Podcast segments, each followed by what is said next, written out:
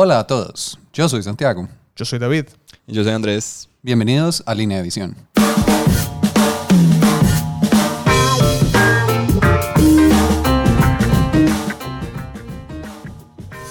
Estamos aquí de nuevo grabando otro mini episodio. No, El mentiras. de hoy también es mini episodio. Sí, tan mini episodio como el que fue un mini episodio. Como todos los mini episodios anteriores. Todos han sido mini. Porque desde siempre este, este podcast fue, fue concebido como un podcast de mini episodios de 10 Exacto. minutos. 10 minutos. Sí, sí. Eh, pero bueno, entonces, el tema de hoy, ¿En qué vamos? ¿Este es el episodio número? 7. Oh. Ya vamos en 7. Ya, ya casi, ya casi. Vamos para los 10, para los 10. Ajá. Y nos vamos a quedar sin tema. Ya de ahí en adelante solo hablamos de qué pelucas les pondríamos a qué minis. Ahorita estabas diciendo que ibas a hacer unas de tus miniaturas, las ibas a dejar calvas. Sí, sí, está, estaba Entonces considerando incluso, que incluso fueran así va- no va a haber tema. Demonios, Como no pensamos en eso antes. Lo siento. Pero bueno. Eh, digamos que continuando con el tema del el eh, episodio anterior, ¿cierto?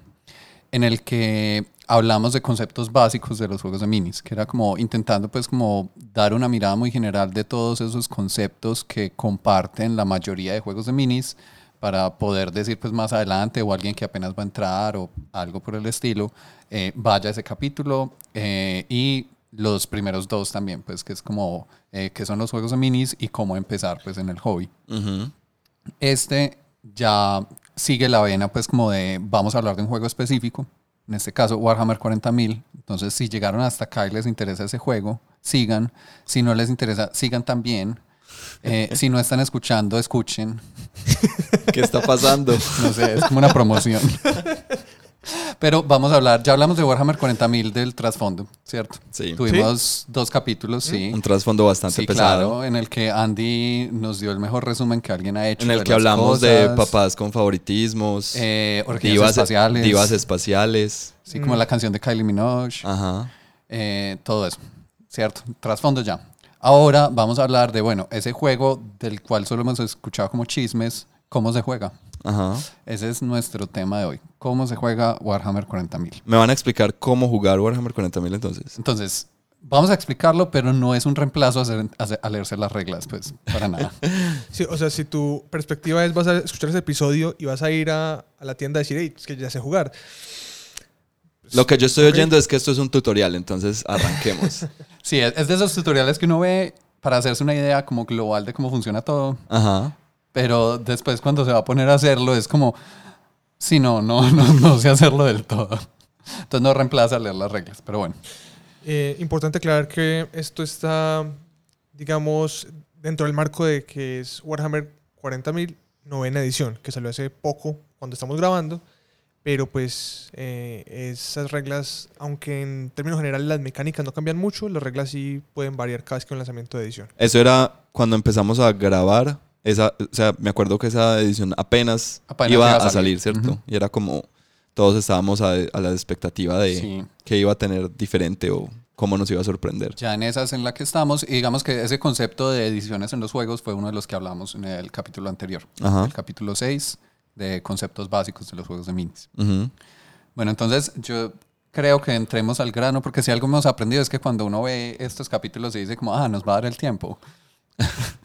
No, pero antes de eso, pero no, o sea, una pregunta inicial. Dale. Digamos que yo soy un jugador de Warhammer 40.000 y yo jugaba, no sé, sexta o séptima o octava. Digamos que eso es verdad en tu caso. Ajá. Em, eh, eh, ¿Hay algo que me vaya a sorprender? O, o- o- o de pronto los, los que, como algo, como que ustedes digan, no, los que ya jugaron octava, definitivamente aquí no hay nada nuevo. Pues, a ver, lo más importante es que ya reemplazaron el sistema de dados por piedra, papel y tijera. Ok. Eso es un cambio que pues, Sí, sorprende sí. mucho a la Y- gente. Ajá. Y sugieren que uno juegue de noche con la luz apagada porque es más, tema- es más grim dark. Ok. ¿cierto? Ah, todo está muy bien. Sí, sí. Eso, eso te puede sorprender mucho. Ujú. Eh, pero bueno, no. Ya hablando en, sema- en serio, si, tú pa- si jugabas octava y no has jugado novena, va a haber unos como unas cosas muy específicas diferentes, pero eh, digamos que la base del sistema es la misma.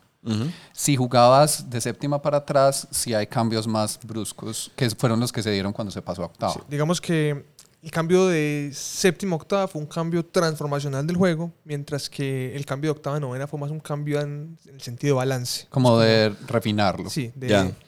los cambios no fueron tan bruscos, pero sí tuvieron mucho peso en cómo se juega el juego. Y entonces, bueno, no sé si me estoy metiendo en, otra, en otro tema, pero ¿por qué no es 8.5, por ejemplo? Es una muy buena pregunta. Si es solamente cambios como de balance. No. Porque sí eso le pasó a e- eso le pasaron le pasó a Calabozos y Dragones que salió Calabozos tercera edición y salió y fue un éxito total, pero se dieron cuenta como ay, pucha, hay un montón, hay un- pues está súper desbalanceado, los creo que los Rangers eran como la clase más impresionante y entonces dijeron, "Ah, bueno, no, vamos a hacer unos tweaks y unas cosas" y sacaron 3.5. Pues no. A ver, buena Pues no, me imagino que es, es, es, pues cada empresa verá, pero Sí, por un lado yo creo que no hay precedente de una media Ajá. edición. A veces sacan un suplemento a mitad de una edición que no lo llaman edición nueva, sino que es un suplemento que de pronto agrega cosas nuevas o vuelve y rebalancea o algo por el estilo, pero eso es natural ya dentro de las ediciones. Y en esta, pues digamos, incluso ahorita lo vamos a ver, en la secuencia básica de fases del turno hay una fase nueva, por ejemplo. Ah, ok, entonces sea, ahí sí. Son, son unos cambios muy pequeños, pues esa fase no es que sea como, O sea, en teoría siempre ha existido, solo que no, no tenía nombre, pues. Sí, fue Ok. más como para que fuera una cosa aparte y que fuera muy claro eso cu- cuando pasa lo que pasa. Ok. Eh, o sea, hay unos cambios. Entonces yo les propongo, Ahí. hablemos y por ejemplo me van contando qué partes son nuevas de novena, o sea, específicamente de novena edición, que, que, que- que gente que haya jugado hasta octava no ha oído de esto. Y Listo. ¿Sabes qué, Andy? Pues antes de arrancar, ya que íbamos a hacer un preámbulo de 45 minutos claramente, em, básicamente es como el ciclo de vida que tiene un juego de miniaturas, no solamente Warhammer.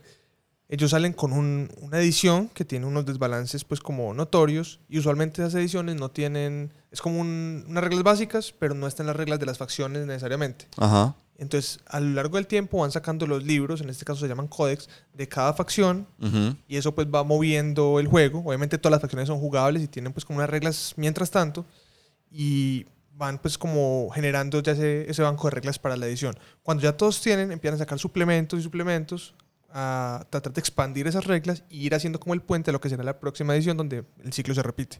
¿Cuándo fue la primera edición de 40.000? Estás Los haciendo preguntas Pues muy que, difíciles. pues que incluso primera edición es que Rogue Trader. Rogue Trader, sí, es que 80 y algo, no sé. pues, Ok, entonces van como 30, y, 30 años, podemos decir. Treinta y pico de años, sí. Yo por cuatro, son cuatro años por edición. Más o menos. Ok. Eh, algo importante con lo que decía ahí David, para entender cómo este cambio de octava a novena, es que, por ejemplo, es, o sea, es tan parecidas las reglas que yo puedo usar todas las reglas que traía mi ejército en octava en novena.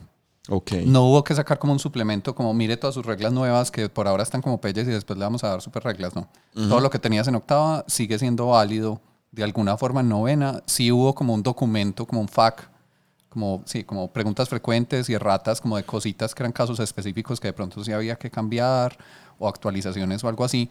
Mientras que cuando salió séptima, el paso de séptima a octava, un sí salieron unos traumático. libros específicos con las reglas básicas para todo el mundo. Ah, para todos. Sí, Sí. porque fue un borrón y cuenta nueva. Pero entonces eso era súper crítico porque eran reglas muy, muy simples, pues muy bare bones. Eran como cosas súper reducidas Ujú. mientras que iban sacando los libros. Entonces, la ventaja para alguien que ya le salía el códex se notaba mucho porque pues tenía reglas mucho más robustas que otros que eran como si estaban los stats y, Y que iban con el sistema nuevo, Ajá. pues, y las mecánicas nuevas que implementó Octava. en cambio ahora ya como todo está un poquito en, en línea, entonces digamos que la diferencia no va a ser tanta. Ok. Igual, vamos a hacer lo que propusiste. Cuando lleguemos de pronto a un caso que sea como, uy, esto es de novena, vamos a poner ahí el asterisco y decir, esto es nuevo. Y también otro que me parece es eh, si viene, si la regla viene de algún cambio interesante de séptima a octava, que fue pues un cambio como eh, breaking, pues les propongo que, que digan como, por ejemplo, esto antes no existía, antes de, de octava no existía y... y- Intentaré. Pues, Estoy haciendo preguntas muy difíciles, no, no, me, sino me que quedo callado. yo realmente, de alguna forma, pausé mi hobby casi toda séptima. Ok. Entonces, yo volví a jugar en octava y séptima jugué muy poquito al principio de la edición. Yo Ok. séptima jugué mucho, mucho Dota, mucho League of Legends, inclusive quizá no sé si ya habría salido, pero En séptima creo que todos estamos jugando War Machine de pronto. Yo en ese, sí, durante séptimo yo estoy jugando War Machine, es cierto. Ujú. Sí, entonces, entonces nos queda más difícil esa Entonces, petición. eh, scratch that, no dije nada. Sí. De pronto después podemos tener, si les gustaría y nos pueden contar, podemos tener un capítulo específico hablando como de esos cambios bruscos en el juego y ahí sí hacemos la investigación para ese momento. Está bien. Este es un capítulo largo que tiene mucha, mucha información, entonces eh, consideramos que es muy importante casi que hacer como una listica inicial de los temas que vamos a estar tratando que posiblemente nos perdamos pues en el transcurso de estos Esto temas. suena un poco como a, a reunión de la empresa. Esta es la agenda de la, de la esa- reunión de hoy. Vamos a tener una agenda. Pero es el capítulo más divertido y no se pueden perder lo que pasa en el- la hora 1.36. Es el Sí, mejor momento estás, de tu estás vida. diciendo esto antes de grabar. Sí. Sí, obviamente, prediciendo el futuro. Bueno, entonces, vamos a empezar hablando de qué necesitamos para jugar, como esos implementos físicos que necesita el juego. Después vamos a pasar a hablar de los tres tipos de juego pues, que hay en Warhammer 40.000, que abierto, temático y equilibrado. Después, eh, la misión como tal, como que te pide, que eso es una lista de cosas que uno va haciendo pues, y que tiene que preparar, entre ellas hacer énfasis a la lista de ejército, cómo uno arma su lista de ejército, eso qué significa, cómo funciona en este juego, etc. y, por ejemplo, los objetivos pues, de la misión, escenografía, todo lo que hace parte de la misión. Después pasamos a cómo se juega. En ese tenemos una primera parte que vamos a hablar, pues ahora lo escucharán, de las reglas básicas del juego. En estas, pues son como unos conceptos que siguen aplicando de ahí en adelante, incluso algunos eh, es posible que los digamos antes de llegar a ese punto porque es difícil pues no usarlos. Y finalmente, lo que pensaron que iba a ser este capítulo va a ser eh, como tal en qué consiste una ronda de juego. Que es como, bueno, yo estoy jugando, qué cosas hago, en mi turno cuáles son las fases, en qué consiste cada una de esas fases, eh, cómo termina y quién gana. ¿Cierto? No sé si alguno tiene algo que agregar como de, de esa agenda que, te- que nos trae aquí. No, pienso que es, es, es- o sea, es, es- es- este episodio va a ser muy largo, con seguridad.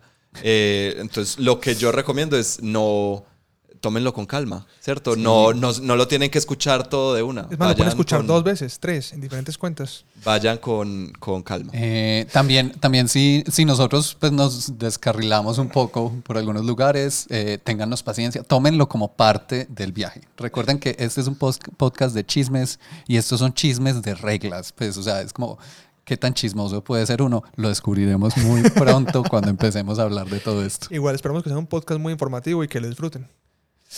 ¿Listos? Let's go. Vamos a darle. Listo, yo aquí, como en el derrotero del capítulo, tengo lo primero que uno necesita para saber cómo jugar 40k es eh, responder la pregunta ¿qué necesitamos? Ajá, ok. ¿Cierto? que son como cosas físicas muy obvias. Esto pasamos muy rápido, entonces David se dañó. sí, lo dañé. David, estás dañado. bueno, entonces, primero, necesito eh, mi libro de ejército, que es lo que se llama un códex. Mi oponente necesita su libro, que es su códex, que son las reglas pues, propias de sus miniaturas. Y necesitamos mínimo, mínimo eh, las core rules, pues, las reglas base, que están gratis en un PDF en la página web. Es importante eso también, que a diferencia de otros juegos, las reglas de Warhammer no son gratuitas. O sea, las reglas core, que son como muy básicas, están disponibles en internet gratis, pero las reglas del juego completas eh, son un libro de reglas, que eso tiene un valor, pues. Ok. Pues, digamos, para empezar, empezar a jugar, voy a aprender apenas con el PDF. Sí, te defiendes basta. desde que tenga cada uno de los jugadores las reglas de su ejército, Ujú. ¿cierto? No hay ningún ejército que sea completamente vainilla, pues, que uno diga, No. este juega con las reglas absolutamente básicas. No, no existen. existen. Es que ni siquiera en las reglas básicas hablan de cómo funcionan las minis. O sea, Ok. Pues pues te- no te dan los perfiles y sí, todo ese so- tipo de cosas. muestran una datasheet que tiene, pero pues Como ejemplo. ya, exacto. Ok. Entonces, eso es lo primero, como li- de libros y documentos, check. Lo segundo es dados de 6. ¿Cuántos? ¿De Eh, cuántos estamos hablando? Depende. Sí, muchos. Pues yo diría que un número mínimo con el que uno se defiende, 20. Ok. Sí, una tirada normal en el juego puede oscilar entre, no sé, 6 a 10, 12 dados. Eso es como lo normal. Ahora, lo normal. Hay facciones que en una fase pueden tirar ciento 100 y dados, pico de pues. dados. Entonces, pues. Ahora, uno, uno técnicamente con un dado puede jugar. No lo recomiendo nunca. Porque cada tirada, es más, debería ser individual cada tirada. ahorita, ahorita, ahorita hablamos de eso. Pero, pero digamos que yo digo 20 dados, buen número. Eh, se necesita un metro o una regla. Eh, Eh, ¿Un metro en eh, métrico o imperial? imperiales en pulgadas Ugh. el juego. Ew. Ok. Sí. Entonces necesitamos pues una forma de medir pulgadas. digamos que las distancias... Por eso me gusta esos juegos, el que hablábamos la otra vez de que mide distancias en bananos. Bananos. Sería más sencillo todo, pero bueno. Clásico Andy, pensando en bananos. Entonces, eh, el metro, yo creo que por ahí, ¿hasta cuánto? 40 pulgadas, 44 se defiende, pues. Pero bueno, eh, me acuerdo que cuando hace mucho tiempo yo jugaba, o jugué como en cuarta edición, algo así, había unas cosas de 70 pulgadas. Sí, pero la mesa no es como tan grande. O sea, no llega a ser así de grande. Pero yo me acuerdo que sí, o sea, era, o sea, es, es, me acuerdo que era un ejército de, de los Tau, que ya hemos hablado de ellos, que son los que disparan un montón y creo que en, las, en una mesa oficial daba para, para poner a ese ejército, a, a esa unidad en una esquina y el disparo daba exactamente A la- al- a la- sí. al- en la diagonal completamente opuesta. Eh, David, ¿tienes ahí el dato de exactamente cuánto está la mesa en este Sí, momento? creo que son 44 pulgadas por 60 pulgadas. Ok. Listo. Entonces, digamos que eh, la hipotenusa de ese triángulo sería la máxima distancia posible en un juego normal. Ok. Pero eh, es raro las cosas que, digamos que una distancia normal de disparo es 24 pulgadas, Ok. ¿cierto? 24 es como normal distancia relativamente larga. Las cosas que disparan más de 24, pues como por ejemplo 36, a veces también uno lo ve, ya son cosas que uno dice como tiene buen alcance. Eh, igual, cualquier metro que uno consiga cumple esas cosas. Pues eso es que eh, tres pies, cuatro pies. ¿cierto? Ok. Ahora acá intentando despejar el imperial. Ujú. Eso en metros, eh, la mesa en metros es, tampoco ya sé en este ¿Qué, qué momento. importa? No importa, bueno. Eh, una pregunta. En el. Bueno, me estoy adelantando. En este juego me habían dicho que se puede premedir, ¿cierto? Uno puede medir en cualquier momento todo. Sí. El- la mesa, eh, ¿serviría de algo que la mesa esté como cuadriculada o que tenga de pronto. No especialmente, pues porque vos normalmente estás midiendo son distancias entre dos modelos. Entonces, O, o hacia objetivos, por ejemplo, y los objetivos ya están marcados en la mesa. a, ok. a- a menos que sean pues que estén en línea recta, eso no... Pues sí, yo no, no digo para jugar como moviendo como en ajedrez, pero de pronto tener unas, unas reglas, pues Pues una- sí, como visualmente una visualmente referencia. podría de pronto ayudar un poco. Se puede tener, pero yo no he visto que nadie use No, eso, pues. Lo único que he visto yo es que a veces eh, para las zonas de despliegue sacan como recortes en FOMI o en algún Ok. acetato como para facilitar a la hora de desplegar. Ponen la... Claro. Y es ahí, ya sabe que es su área de O, despliegue. o también algo que hemos hecho, por ejemplo, acá en torneos, es que con cinta de enmascarar, eh, como toda la gente en una ronda de un torneo tiene el mismo despliegue para que todos estemos jugando como la misma misión y todo Claro. eso, entonces se marca con cinta de, de enmascarar en las mesas previamente para que se sepa y para agilizar un poco. Ajá. Ok. Bueno, entonces metro, algo para medir distancia en eh, Pulgadas. Sí. Otra cosa súper obvia, minis. Necesitamos las miniaturas. Eh, tú traes tus minis, yo traigo las mías, o de pronto yo tengo suficientes para prestarle los dos, no importa. Eh, la mesa o la superficie de La juego, mesa. Como el podcast. como el podcast de la mesa que deberían escuchar, súper bueno, de juegos de mesa. Es casi como si Andrés y yo estuviéramos ahí frecuentemente. Eh, entonces, la mesa, pues ya dijimos la distancia, 44 por 60 pulgadas. Ese es el tamaño en este momento de la mesa grande. Bueno, ahora, la mesa, el tamaño de la mesa depende de como del tamaño de partida que quieras jugar. Sí, ahorita Entonces, hablamos de sí, los no, tamaños. Eso de lo vamos a ver ahorita. Esto es como el, el tamaño más habitual. de Eso la quiere partida. decir que, o sea, la mesa es de 44 por 60 y hay que sumarle, o sea, el espacio físico debe ser bastante grande, pues para uno poder circular alrededor de la mesa. Ah, pues sí, si tienes como un, una un mesa de cuarto de, ese billar. tamaño, no te da. Sí, pues, o sea, no, quiero decir, es un juego que, que es exigente en cuanto a, al espacio que, que se sí, demanda. Y por eso, algo que ya hemos hablado, normalmente se juega o en una ludoteca, Sí. una tienda de hobby o en un club con amigos, pues algo así. Claro. También se puede en la mesa del comedor si te da ese Sí, tamaño. De hecho, anecdóticamente, ellos acaban de sacar unas mesas, pues como mm, unas ta- tapetes para, para jugar con escenografía. Entonces yo pensé en comprar para tener para mi casa, armar una mesita y poder invitar amigos a jugar. En mi mesa de comedor no cabe, No cabe. la mesa nueva que es más pequeña. Claro. Entonces ese plan murió. Bueno, y finalmente el terreno o escenografía. Ujú. Que si es la primera partida, uno puede representar con cosas. Con Extra. latas de gaseosa. En el mismo reglamento, pues hacen unas sugerencias como de: mira, eh, para una mesa de este tamaño, sugerimos este, como estos tamaños de cosas de escenografía y distribuirlas de esta forma. Eh, para eso, pues ese tipo de detalles, yo creo que vale más la pena leer en el reglamento, pues lo que dice. Sí. Bueno, eso es lo que yo necesito como físicamente. Entonces yo voy a ir a jugar, casi que chequeo que tenga acceso a esas cosas, que no se me queden las miniaturas, pues porque como complicado. Eh, metro, o sea, casi que uno siempre va a ir a jugar. Mira, tengo mi libro, tengo mis dados, tengo el metro, tengo mis minis, listo. Ajá. Y en el, en el lugar uno espera que esté la mesa y la escenografía. Listo, entonces en Warhammer 40.000 hay tres estilos de juego, ¿cierto? Eh, vamos muy por encima como a decir de qué trata cada uno eh, y después nos vamos a enfocar un poco como en el más, en el, en el que uno ve más alrededor, pues tanto en el ambiente que nosotros estamos como yo creo que en Internet también de alguna forma es el que más se mueve. Ajá. Eh, pero que si uno sabe jugar ese, eh, se puede jugar los otros sin problema.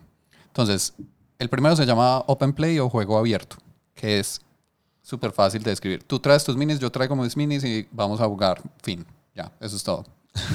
Es como, no hay puntos, no valen nada, Ah, yo meto lo que yo quiera. Pues porque yo iba a decir, es como, pues esos no son las todos tiramos. los juegos. No, mentira.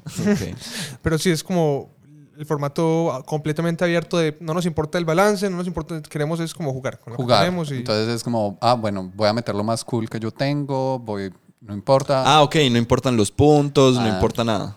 Ok. Es como yo puedo tener cinco minis contra 200 tuyas, pues ahí vemos qué hacemos. Eh, hay unos escenarios diseñados para ese tipo de juego que de pronto son como más divertidos en ese sentido. Tengo componentes aleatorios, como Sí. eventos, en fin. Es como más random todo. Ujú. Eh, bueno, ese nunca lo he jugado en mi vida. Creo que en todo el mundo poner 10 personas que no han jugado. Pero bueno. Pues es que uno porque quisiera jugar. No, eso. mentiras. Eh, realmente el motivo por el que este, es, este tipo de formato existe es porque, al igual que muchos otros juegos, el 90% de lo que se juega no es en una ludoteca ni es en un ámbito competitivo, sino yo con mi primo en la casa de alguno. Entonces, pues si vos compraste un Star Collecting de algo y yo compré un Star Collecting de algo, pues nos sentamos y jugamos con esas reglas. No nos va a importar que es que el tuyo técnicamente va- tiene 180 puntos más de power level que eso... Ok. En ese Cosas que ámbito, hablaremos después. Sí. Listo, entonces, y el que sigue es eh, juego temático o narrativo. Eh, no sé, en este yo creo que sería bacano que David nos cuente un poquito de qué trata. Pues a ver, el, el- como su nombre lo dice, el juego narrativo tiene. eh, le da un- mucha prioridad es a que haya una historia detrás de lo que está ocurriendo. No necesariamente pues una campaña, sino que puede ser un escenario donde hay un atacante y un defensor y el defensor está defendiendo una fortaleza, no sé qué. Usualmente estos escenarios tienen alguna regla o alguna interacción que represente esa parte también temática. Eh, normalmente estos juegos narrativos, los ejércitos se balancean es con power level. Cada modelo tiene en su datasheet un costo de power level que es independiente del equipo que tenga. O sea, él dice, esta unidad, eh, Vale 10. sí, tiene Bueno, 10 es sí, mucho. 8 o 6, no sé. Y eso es como un aproximado de qué tan buena es en reglas. Entonces, como esto es un poquito más suelto, pues ah, sabemos que la batalla va a ser, digamos, a 100 de power level, vos traes 100 de power level, yo llevo, llevo 100 y pactamos un escenario temático que vamos a, a jugar. Ahora, eso se puede atar, varios escenarios temáticos, como en una campaña de historia, suelta simplemente. No, es que nosotros jugamos, tenemos unas batallas temáticas que jugamos de vez en cuando y nos vamos inventando una historia, hay gente que lo hace. O ahorita, en novena edición sacaron algo que se llama Cruzada, que es un formato como que trata de formalizar un poquito esas campañas narrativas y te da unas eh, progresiones, reliquias, experiencia, como para que vayas dándole una... Pero ahí sí, entonces, eh, ya sí, ya ahí estamos hablando de más de una partida. Sí, Sí. Digamos, eh, yo la analogía que hago con Cruzada es que es parecido como a un juego de rol. Ya. En un juego de rol yo tengo mi personaje, él tiene un inventario, él va a ir eh, encontrando batallas o cosas pues en la aventura, eh, va a subir de experiencia, va a encontrar, no sé, armas legendarias, ítems, cualquier cosa así. Es lo mismo, yo en Cruzada de alguna forma tengo una fuerza, que así se la llaman, es como la Sí. fuerza de Cruzada. Eh, y tengo una hoja para cada una de las unidades que hacen parte de esa fuerza. Y cuando a esa unidad le pasa algo en una partida, pues yo lo reflejo en la hoja y puede que de pronto se vuelvan veteranos, entonces son mejores disparando, o un personaje se encontró una reliquia súper poderosa y ya tiene la espada de los gritos de tu papá. Pero espérate, Poderosa. si, si estamos jugando esa modalidad y yo te mato toda una unidad, entonces ya no la puedes volver a usar más en la campaña. No, uno lo mar- marca como que la mataron y te da algo negativo en esa unidad. Ok. ¿cierto? Y ellos proponen pues dos formas de hacerlo. Uno es una tabla donde uno tira dados a ver qué le sale y otra forma pues es como elegir lo más temático según lo que le pasó a la unidad, Ok. eh, que de pronto es un poquito desbalanceado, ahí hay unas discusiones pues en la comunidad, pero Sí, pues. O sea, como en todo lo que tenga que ver con un juego, siempre hay un elemento de competitividad por más temática que sea la cosa. Entonces, pero igual, el fondo de esto es que queremos es experimentar una historia a través del juego. Eso es pues como la idea. Y eh, dentro de esto también entonces hay campañas que son simplemente campañas narrativas donde hay un párrafo de una historia y de pronto con base en lo que ocurre cada semana de, de la campaña alguien escribe cómo ha avanzado, no sé qué. Eso es algo que la gente hace. O lo otro es lo que llaman campañas de mapa, que eh, plantean pues como, mm, digamos, un, sí, un mapa de una región del imagínense espacio. Risk, pero Eso. en el espacio. Y eh, con base en lo que van ocurriendo en las batallas, eh, diferentes grupos que un director de juego de alguna manera va ubicando, van ganando, perdiendo terreno, poder, ventajas y qué sé yo. Entonces todo esto no es que esté súper bien estructurado y que tenga un reglamento estrictísimo, que la gente se lo juega, eso es como algo muy suelto que las comunidades van desarrollando pues como para adaptarlas a sus necesidades. Sí, esos son más como, ese tipo de campañas especialmente son más como de reglas fan, Ujú. ¿cierto? Entonces es como, ah, bueno, de pronto en mi grupo de juego tenemos un, un, no sé, un folleto de reglas que hicimos específicamente para ese tipo de campaña. Eh, lo que la empresa tiene normalmente es más ese tema de escenarios temáticos, Ajá. narrativos que son más suaves y que de pronto es como, ah, no, es lo que, lo que decíamos, es, eh, digamos, eh, me estás atacando y yo soy el defensor y hay un asedio o ese tipo de cosas. Y ahora este sistema de cruzada, que también le pone como un tema de progresión Progresión. en el tiempo, ¿cierto? Y mejora y como permanencia a lo que va pasando.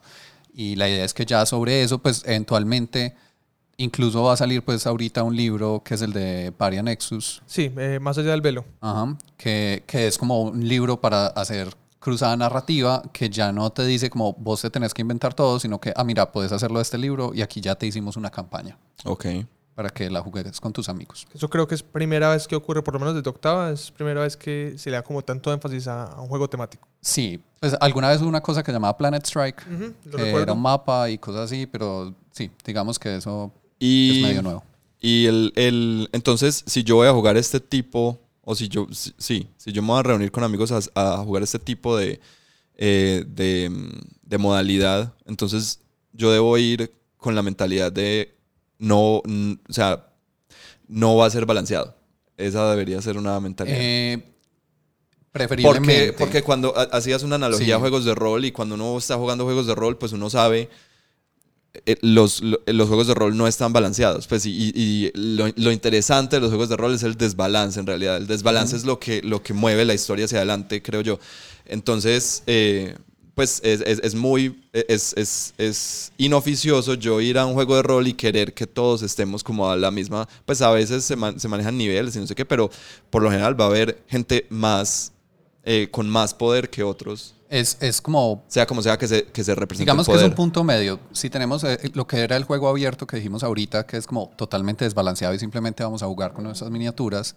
Y ahorita lo que, lo que se llama match play, que es lo, lo que sigue que vamos a hablar, o juego competitivo, pues no sé cómo Sí, eh, llamarlo. Se llama juego equilibrado. Juego equilibrado. Eh, este es un punto medio, entonces, digamos, es eso. Pues eh, tiene un sistema de puntos que es este de Power Levels, pero no es tan granular. Entonces, a veces, si yo quiero explotar el sistema, lo puedo hacer. La invitación es no hacerlo porque estamos jugando algo narrativo. Eh, cruzada también tiene un sistema que, si mi fuerza de cruzada tiene más experiencia que la tuya, hacemos una cuenta y te dan un recurso dentro del juego para que puedas gastar, por- para que intente balancear eso un poco. Pero no es como infalible. Entonces, Pues, igual- sí se intenta, pero no... En el juego equilibrado no es que sea... Infalible tampoco. No, de hecho pues hay un desbalance innato a este tipo de sistemas. En Cruzada el balance está dado en que estamos en, lo- en los mismos puntos de power level, pero hay cosas que uno se pone a mirar es como que esto vale 4 puntos, esto también. ¿Por qué? Pues porque... No, pues en Cruzada también está los puntos de requisición, pues no vamos a hablar de todo eso. Él tiene otro sistema de Sí, puntos sí, sí. encima del sistema de puntos. Que a lo que voy es que, como decías antes, si vos vas a, jugar Cruzada con la mentalidad de cómo optimizar o minmaxear pues, el power gaming en Cruzada, pues lo puedes hacer y lo vas a conseguir. Pero yo y creo todos que... van a pasar maluco. Sí, exacto. Ese es el... el Es, entonces tal cual como en un juego de rol, pues que es como Sí. cuando uno juega rol con gente que lo único que quiere es como, o sea, no jugar el rol del personaje, sino jugar a, a- a- a maximizar. Es- Exacto, que, que- que su- la parte que ellos disfrutan del juego es ese metajuego de, de como, no, pero es que mira, yo tengo este bonus y con esta War Trade no sé qué, entonces Sí. ataco cuatro veces por la espalda, es como, ok, pues sí, eso es muy teso, encontraste el Sí, hueco en no vuelvo a jugar contigo. Ajá. Ok. Pero sí, entonces juego narrativo no acerca, o sea, no acercarse de esa forma. Sí. Y finalmente pues tenemos el tercer tipo de juego que ya lo dijimos, que se llama match play o Juego juego, equili- equilibrado, ¿cierto? Match Play, digamos que es el que más trata de llegar a ese juego verdaderamente competitivo y balanceado. Eh, y eh, con ese objetivo es mucho más granular en cómo evalúa las, las unidades. Hay un gran error de concepto y eso pues es que la gente piensa que las unidades entonces están evaluadas en el vacío.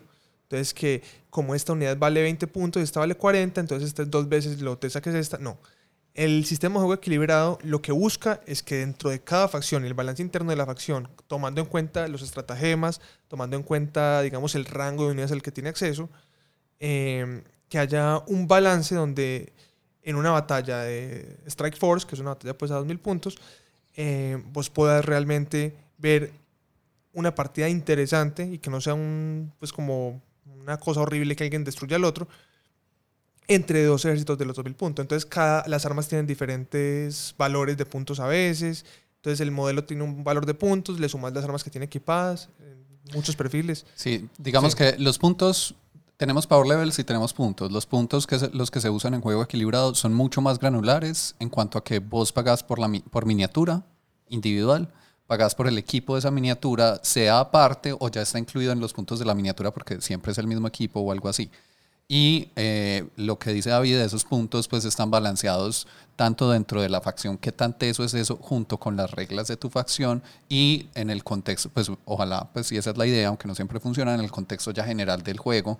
Entonces, bueno, eso contra otras facciones. Entonces, de pronto, yo, mi facción tiene una pistola que es igual a la de David, pero en mi caso vale un punto más porque yo tengo unas reglas que la pueden mejorar que él no tiene.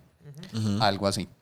Entonces tenemos esa granularidad en puntos y también hay un, como un conjunto de reglas extra que no aplican en los otros tipos de juego, que sí son obligatorias cuando uno va a jugar juego equilibrado. Ok. que También le llaman reglas avanzadas. Pero bueno, demos un pasito atrás. Entonces, para empezar a jugar juego equilibrado, primero uno define un tamaño de batalla, ¿no? Entonces, eh, lo que uno hace primero es realmente, pues se supone, elegir la misión, ¿cierto? Y la misión ya tiene como un conjunto de pasos que uno va a seguir. Eh, ah, bueno, depende del tamaño de la Sí. batalla, son a qué misiones se tiene acceso. Tenía razón, Entonces, tú sí ves. Uy, Primero Da- el tamaño David siempre batalla. tiene la razón. Eh, entonces, eh, el primer paso es eso. ¿A qué número de puntos vamos a jugar? Y hay cuatro Sí, categorías como generales. eh, hasta mil puntos es patrullas, que es como una escaramuza entre poquita gente. Eh, hasta dos mil puntos eh, es Strike Force. Creo que te saltaste una. Sí, ¿cuál? Eh, si no estoy mal, es 500, 500 mil, 2000. 1000, 2000, Más de 2000. más de 2000. Ok. ¿Cuál- y- Que no me sé los nombres. ¿Cuál es 500? Ah. Bueno, sí. Pa- patrulla, 500 es patrulla. Y la que sigue tiene otro nombre Bueno, la del medio tiene un nombre que no sabemos. que puedes mirar. Que podría mirar si tan solo tuviera a la mano un documento con toda esa información. Sí, si eh. tan solo. Entonces, eso tiene unos nombres específicos. Los cuales claramente ya les diremos, Sí. porque son muy importantes. Eh, y esos nombres, pues no solo te dicen como cuáles son las misiones que te, que te da el juego en ese rango de puntos, sino que también te dicen como cuál es el mínimo recomendado para el tamaño de la mesa. Porque si jugamos a 500 o 1000 puntos, la mesa es más pequeña que si jugamos los tamaños más grandes. Es más, es la mitad. Ok, y las, las reglas cambian o las reglas de mi ejército cambian según qué tamaño No. estemos No. creando. O bueno, por ahora. No. No, no, no, no. Eh, entonces uno define eso, ¿cierto? Y ya lo que sigue entonces es, vamos a elegir una de las misiones, se puede hacer aleatoriamente o se puede elegir la misión que queramos jugar. Eh, y ya después dentro de la misión, cada misión trae nueve pasos como que uno lleva. a Incursión. cabo. Incursión. O sea, son-. Dinos Ah, cuáles son. Sí, a 500 puntos es patrulla, hasta 1000 puntos es incursión, 2000 puntos, que es como lo más habitual, es Strike Force, y más de 2000 puntos es Onslaught, que es como Masacre, para batallas sí. gigantescas. Ajá, masacre. Em, Hay una sola reglita, perdóname, que cambia, depende del tamaño, y es que en- Los- en, novena edición esto es un cambio muy importante respecto a octava. Hay un recurso que se llama los puntos de comando.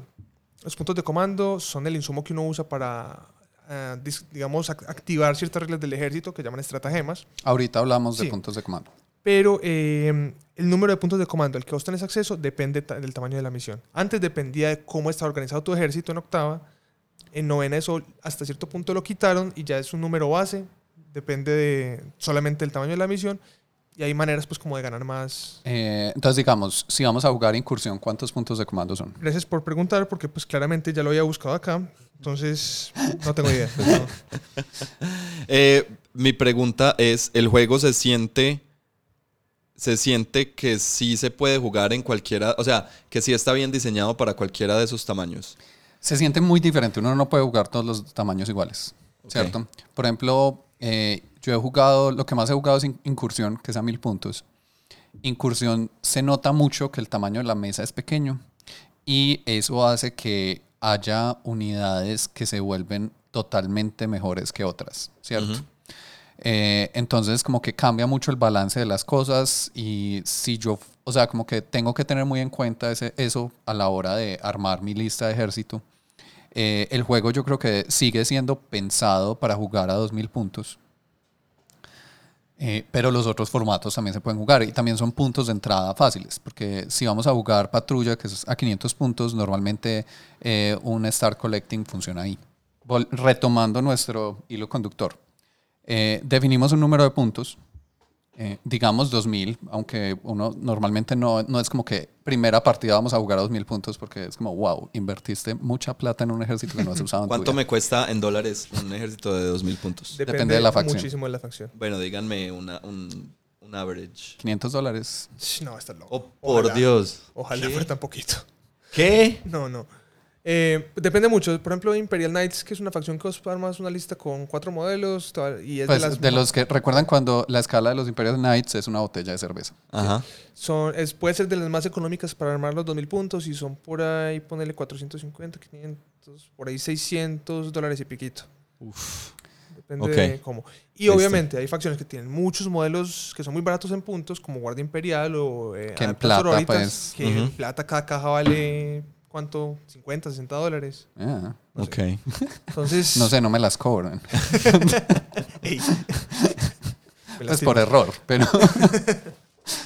Eh, entonces, por eso es muy raro, pues, si uno va a empezar en el hobby, empezar a ese número de puntos, a pesar de que es lo que los torneos, digamos, suelen jugar.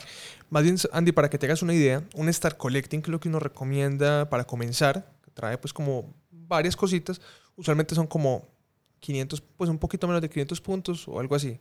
Y el Star Collecting vale igual 95 dólares.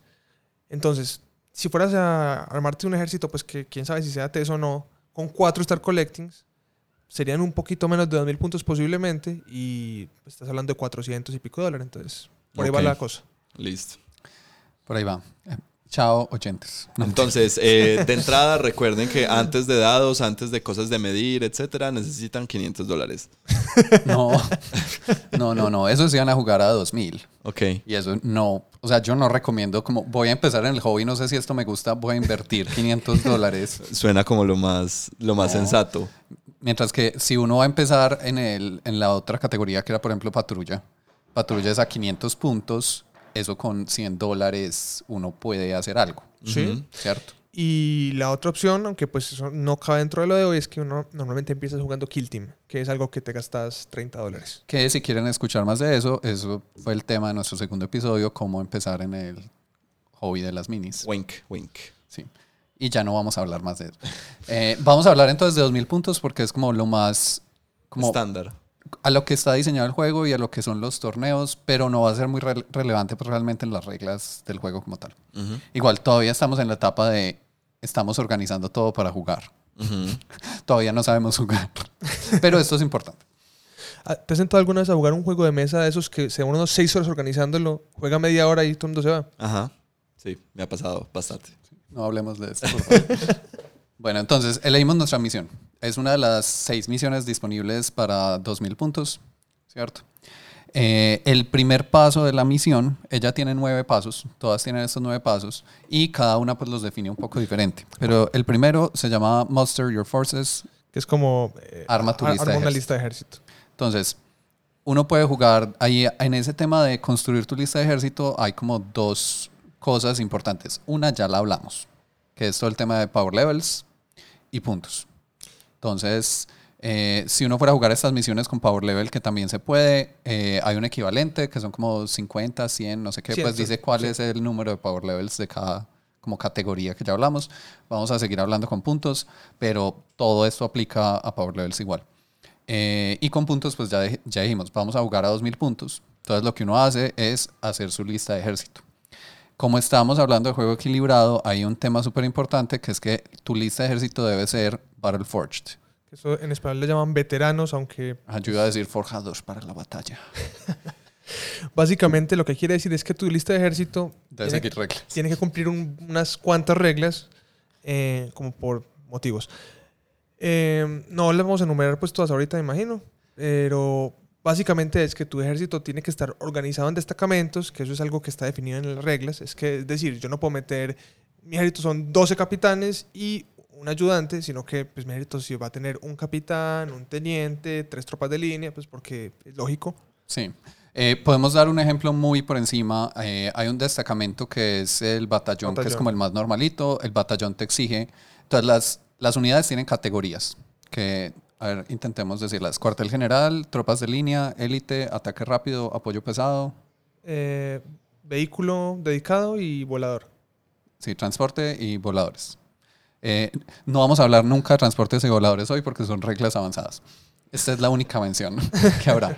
Pero entonces el, el destacamento te dice, mira, necesito que obligatorio, obligatorio tu lista tenga dos cuarteles generales y tres tropas de línea. Cuartel general es, es como... eh, como Los un- héroes. Sí, un capitán. Los comandantes. Eso, Sí, como, eso. como dos comandantes y tres tropas de línea y hasta otras cositas pues y para... ya te dan los máximos de las otras categorías. Entonces, ah, bueno, son mínimo dos cuarteles generales, pero máximo Tres. Tres. Y tropas de línea son mínimo tres, pero máximo seis. Y de las otras te dicen de cero a tantas, de cero a tantas, cero a tantas. Desde que vos cumplas esos requisitos, eh, hiciste ese destacamento, que es un batallón. Entonces, ¿por qué tienen que estar todos en, en destacamentos? Perdón. Pues hay un motivo temático claramente. También es porque ciertos ejércitos, si esa re- restricción estuviera, por ejemplo, yo jugaría solamente apoyo pesado, que son pues como artillerías.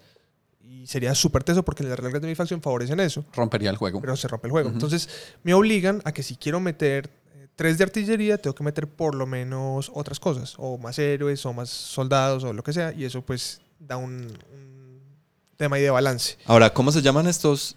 Los, los grupos. Batallón es un. Hay destacamentos Es y un batallón es un eso. destacamento. Es- es los como el normal. Cuando vamos a jugar, los dos tenemos que jugar el mismo destacamento. No. No. Ok. O sea, la regla es que todo lo que está en tu lista tiene que estar en, En destacamentos. Ahora, meter destacamentos vale puntos. ujú. ¿De cuál vale puntos? Puntos de comando. De Que ya los habíamos mencionado. Entonces, si estamos jugando, si lo encontraste. No, lo no, de hecho no lo busqué, pero el- digamos que el...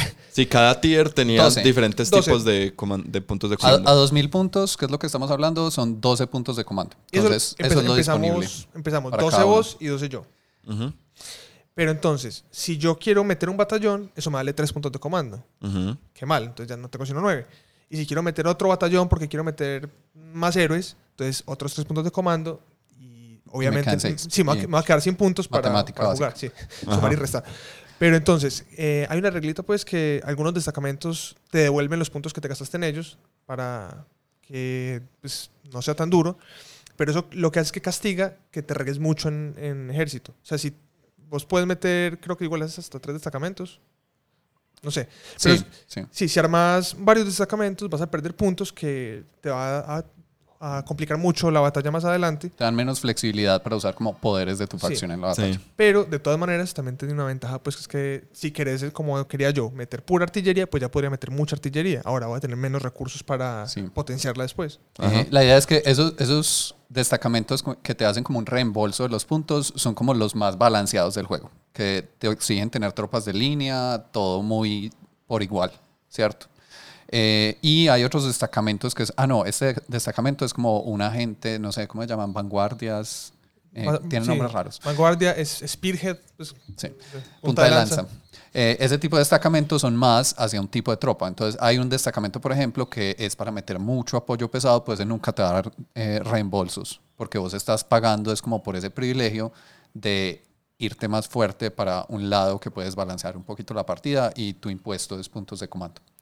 Eh, el reembolso normalmente es si tu señor de la guerra, que es una miniatura de todo tu ejército, está dentro de ese destacamento. Sí.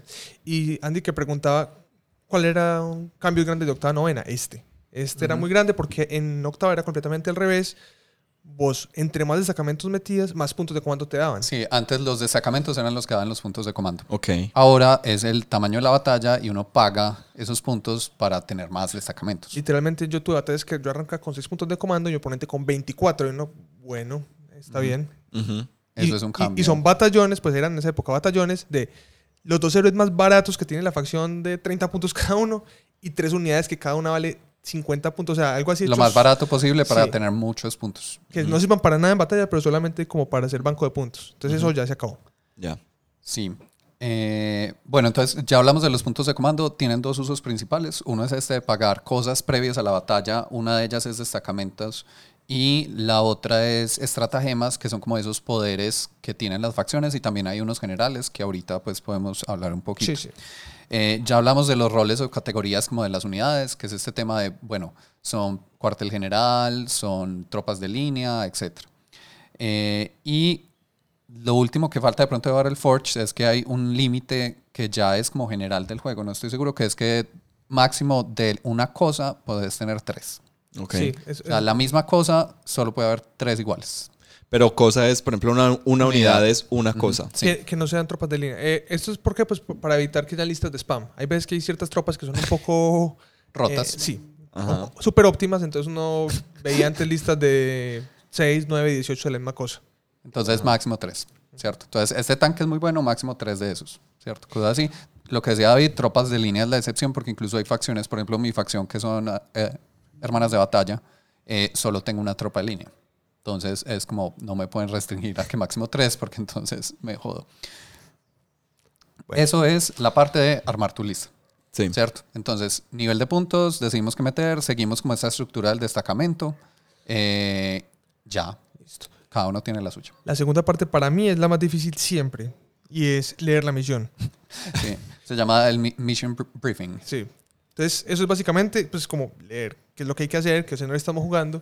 Eh, estas misiones usualmente tienen un, pedacito y como de trasfondo de que en el no sé qué hay un punto No sé táctico qué. donde bla, bla, bla. Es como así, bacano.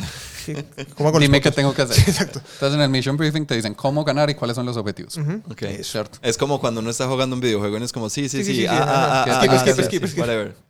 Eh, por ejemplo, la misión más básica que trae los core rules. Ah, bueno, lo podemos decir al final, sí. Co- Como para hacer un resumen, les contamos por encima esa misión cómo funciona. Ok. Se llama Solo hay guerra.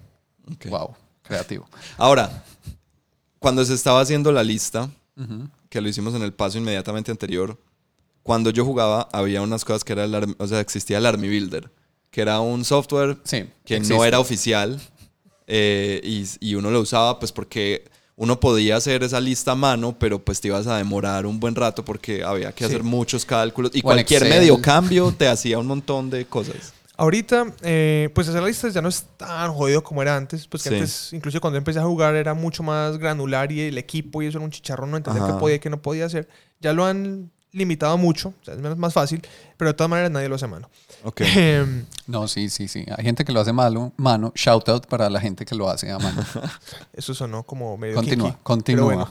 Em, Vamos a seguir. Power through.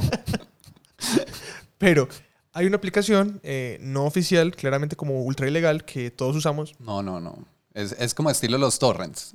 Ellos dicen, nosotros solo ponemos la plataforma, pero alguien sube esos datos acá. Contra nuestra voluntad. Qué mal. Ajá. Qué mal. Bueno, en fin. La aplicación es súper buena, pues. eh, tiene... Todavía es Army Builder. No, No, se es- llama Ba- Battlescribe. Battlescribe. Ok. Em, Que sirve incluso para otros sistemas de miniaturas, porque lo que es es como la plantilla de armar las cosas, entonces uno puede bajarse la base de datos de otro Ah, juego, de Age of Sigmar, de Sí, Star Wars. Tiene soporte como para. 90 y pico de juegos. Sí, pucha. Pues por la comunidad. O sea, cada comunidad Sí, monta su claro. soporte. Claro. La- seguro la mitad de eso no sirve. Sí, y la mitad Pero- están como desde el 2012 sin actualizar con toda seguridad, pero listo. El de novena está muy bien, o sea, tiene todo súper actualizado, súper bien trabajado. Ahorita la um, Games Workshop sacó también una aplicación que ahorita está medio suave, pues no está tan Todavía buena. no han hecho el release de todos los features, Sí. van como por partes. Pero lo que anunciaron es que va a ser un poquito mejor después, en algún punto, y van a tener Ar- Army Builder. El Army Builder no existe todavía, pero está prometido.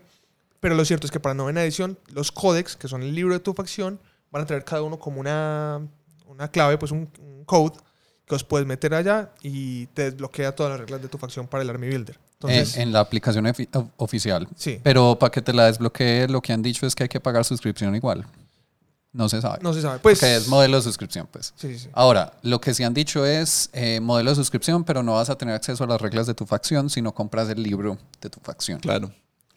Sí, el- Entonces el- las dos cosas. El tema de monetización ahí es como un poquito extraño, pero pues es la otra opción que hay. A mí, por lo menos, pues claramente no es por intereses porque a ni que, me pagaran comisión, pero a mí por lo menos hay alguna cosa que me gusta mucho de esa aplicación y es que tiene todas las erratas aplicadas. Vos en Battlescribe no puedes ver una estratagema, no puedes ver ciertas cosas porque pues no están. están Eh, las erratas son como eh, documentos que ellos van sacando corrigiendo errores. Sí. ¿Cierto? errores tanto como de escritura, como de interpretación o aclaraciones.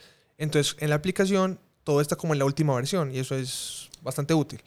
Eh, Quién sabe cómo vaya a ser el Army Builder. Puede que sea muy bueno, puede que sea muy malo. Yo creo que va a ser muy malo.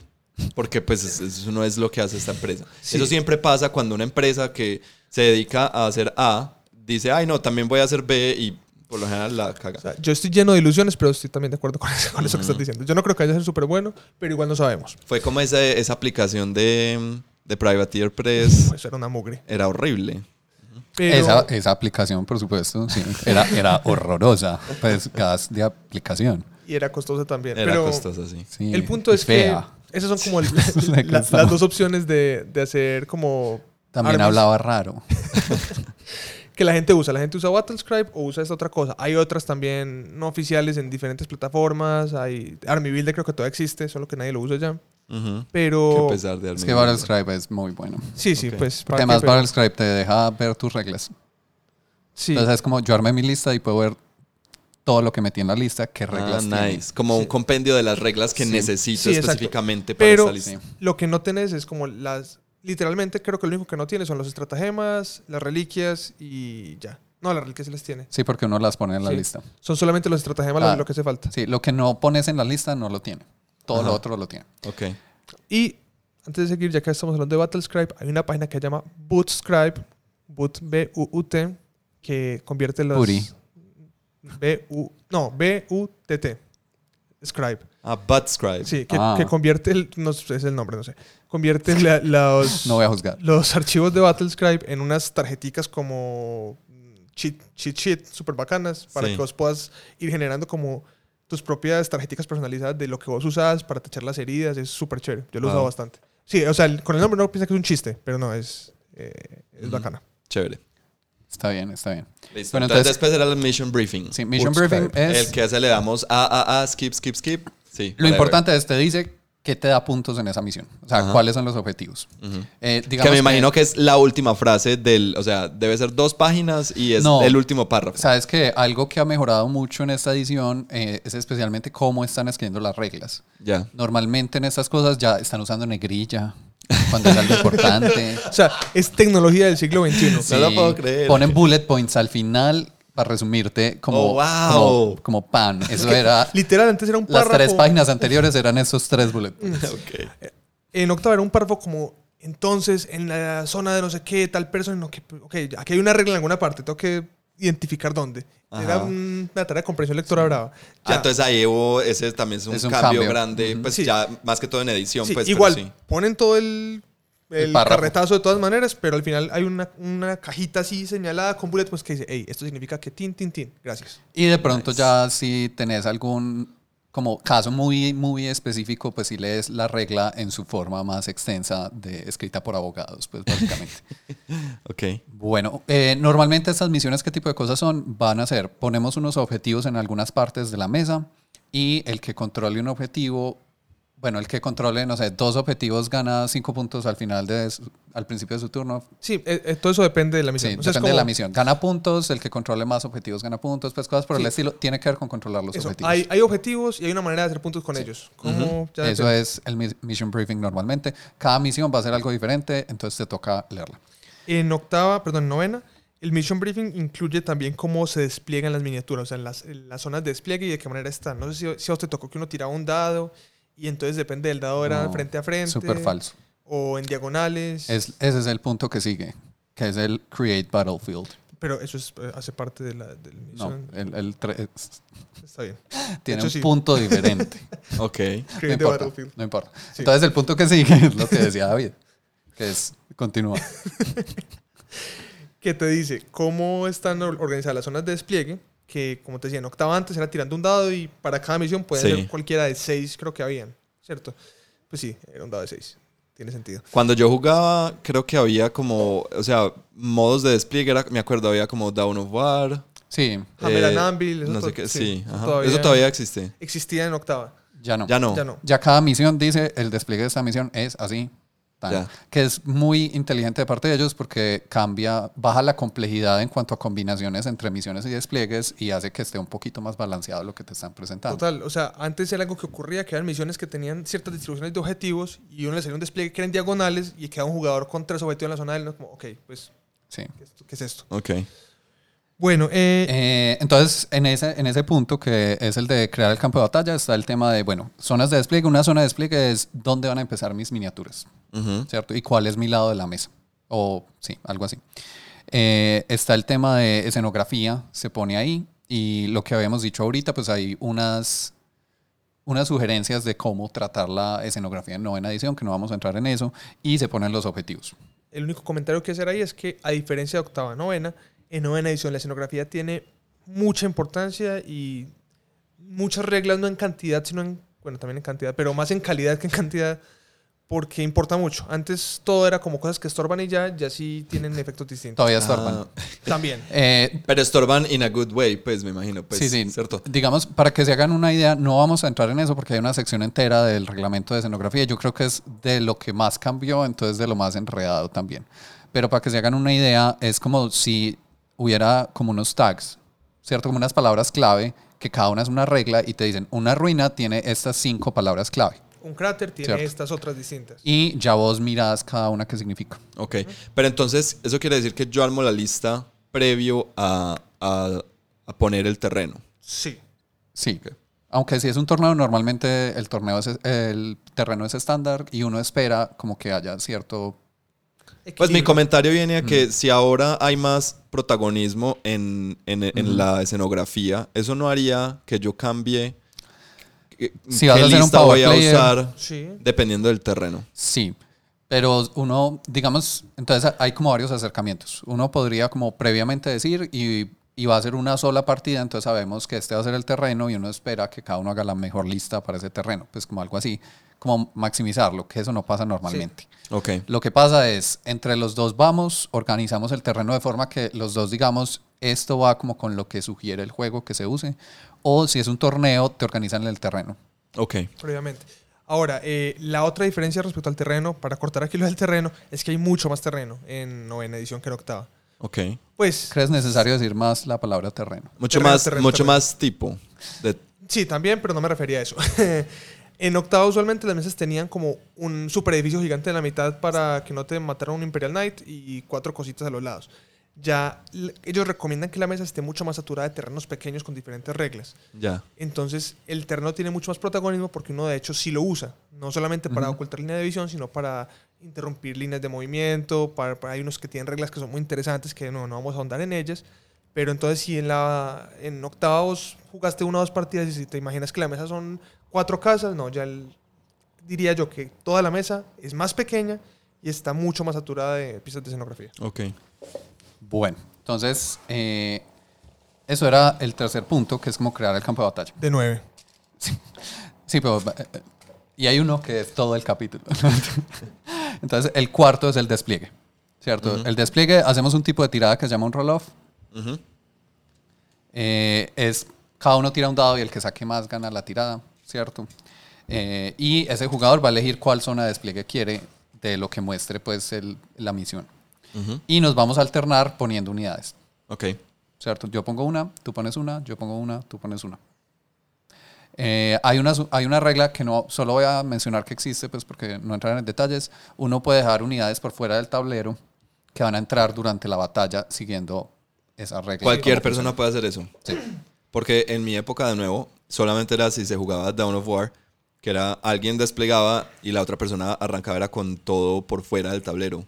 No, en este algo caso así. no es todo Y me acuerdo que uno tiraba un dado para saber si la unidad entraba por un, la- por un flanco o si entraba por detrás. O... No, No, no, te tocó una época muy complicada. divertida. Muy difícil. Em, no, Hay unas sufrí. restricciones, no puedes poner todo, te vale puntos de comando poner las cosas por fuera. Ajá. O sea, siempre existido unidades que tienen como reglas que les permiten entrar desde afuera después. en Y la- esas entran, esas no tienen que pagar porque es como, eso es especial de ellas. Pero algo que no tenga, yo lo puedo hacer pagando esos puntos de comando. Ok. Y me vale más puntos mientras más poderosa sea la unidad. Perfecto. Algo así.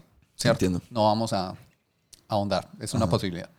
Entonces, eso es el despliegue, nos vamos a alternar, bla, bla, bla. Después hacemos otro roll-off. Ah, bueno, todo esto puede cambiar según la misión, ¿cierto? Porque lo que sigue es determinar quién tiene el primer turno. Hay misiones que dicen como, ah, no, eh, usted tiene el primer turno. Mientras que, por ejemplo, la que está, de- la de... eh, Pero ¿quién es usted? Eh, el- El que esté jugando con cierto ejército. el No, que no, esté- Puede ser el que no eligió zona de despliegue. O sea, cada misión Ah, va a decir cómo. O sea, lo que sigue es determinar quién tiene primer turno. Cada misión va a decir cómo. Eh, una forma normal que pasa muchas veces es: vamos a tirar un dado, eh, vamos a hacer otro roll-off y el que gane decide si empieza o empieza el otro. Algo así. Sí, o sea, usualmente empezar es una ventaja. En octava lo que se hacía normalmente era que el jugador que empezaba a desplegar, entonces como el otro tenía la ventaja de saber cómo estaba desplegando, eh, entonces era el que no empezaba. Pues eh, tenía como una lógica medio pendeja. Ya ahora, cada misión lo define, la mayoría diría yo, simplemente lo tiran con un dado y por tanto pues no hay ningún valor estratégico en, en tomar decisiones acá extrañas, sino que simplemente se tira el dado y arranca. Pero muy importante, esto es después de que desplegamos. Entonces, yo cuando despliego, no sé si yo voy a empezar en algunas misiones. Ok. Entonces tengo que tener eso en cuenta. Es como un r- riesgo ganancia ahí. Como bueno, despliego muy agresivo, pero si yo no empiezo, eh, dejé mis cosas pues como por Sí. ahí mal puestas. mal puestas. Porque en octavo eso pasaba mucho. A veces uno sabía la fija que uno iba a arrancar, entonces lo que hacía era que desplegaba como un cerdo con todo adelante, listo para disparar, empezaba y pues le daba muy duro al otro. Cambio acá, siempre uno tiene la opción de, hombre, no puedo desplegar así con esa... pues, Tan con- agresivo. Sí, porque me pueden matar muy fácil si no arranco yo. Listo. Entonces lo siguiente es la, ah, es la sexta parte de la misión, que es reglas pre-batalla. Algunas facciones, algunas misiones, va a haber unas reglas justo antecitas de que empiece la batalla, ahí van a estar. Ay, no, esto suena como a Magic en. ¿Cómo es? Esas, esas, esas, esas fases de Magic que son como. Como ahora puedes jugar instantáneos, sí, Ah, no sé qué. Y es como cada, antes de cada fase vuelve una otra fase fase, de no sé qué, sí. es desesperante. Pero me gusta la, la comparación porque tiene algo similar a Magic. Ugh. que nadie sabe jugar Magic. O sea, ningún jugador que juega Magic hace ese proceso realmente. Es- eso es como una estructura que, que se inventaron para que la manera intuitiva en que la gente juega el juego eh, se acople pues como un sistema de reglas formal. Ya. Eso es lo mismo. Nadie se sienta como, hey, entonces vamos al punto 4. No. Yo hago sabe- eso. Porque se me olvida siempre cómo se juega, entonces me toca ver todos los puntos de la misión. Pero normalmente lo que, lo que es esto es simplemente una manera como de consolidar lo que igual todo el mundo hacía en ese mismo orden. Yo esperaría que en el club de, de minis haya una cartelera gigante que diga estos son los nueve puntos que debes Pues que, seguir". no, pues que los trae cada misión. Habría que tener todas las to- misiones Entonces se posibles. tienen todos. Hay un reglamento. O sea, en el club hay un reglamento disponible que uno puede ir a ver ahí. Ah, inclusive a comer encima de él. Eh, no, ¿Cómo David. Necesitamos Baneado, expulsarte del sí. club. bueno, Van.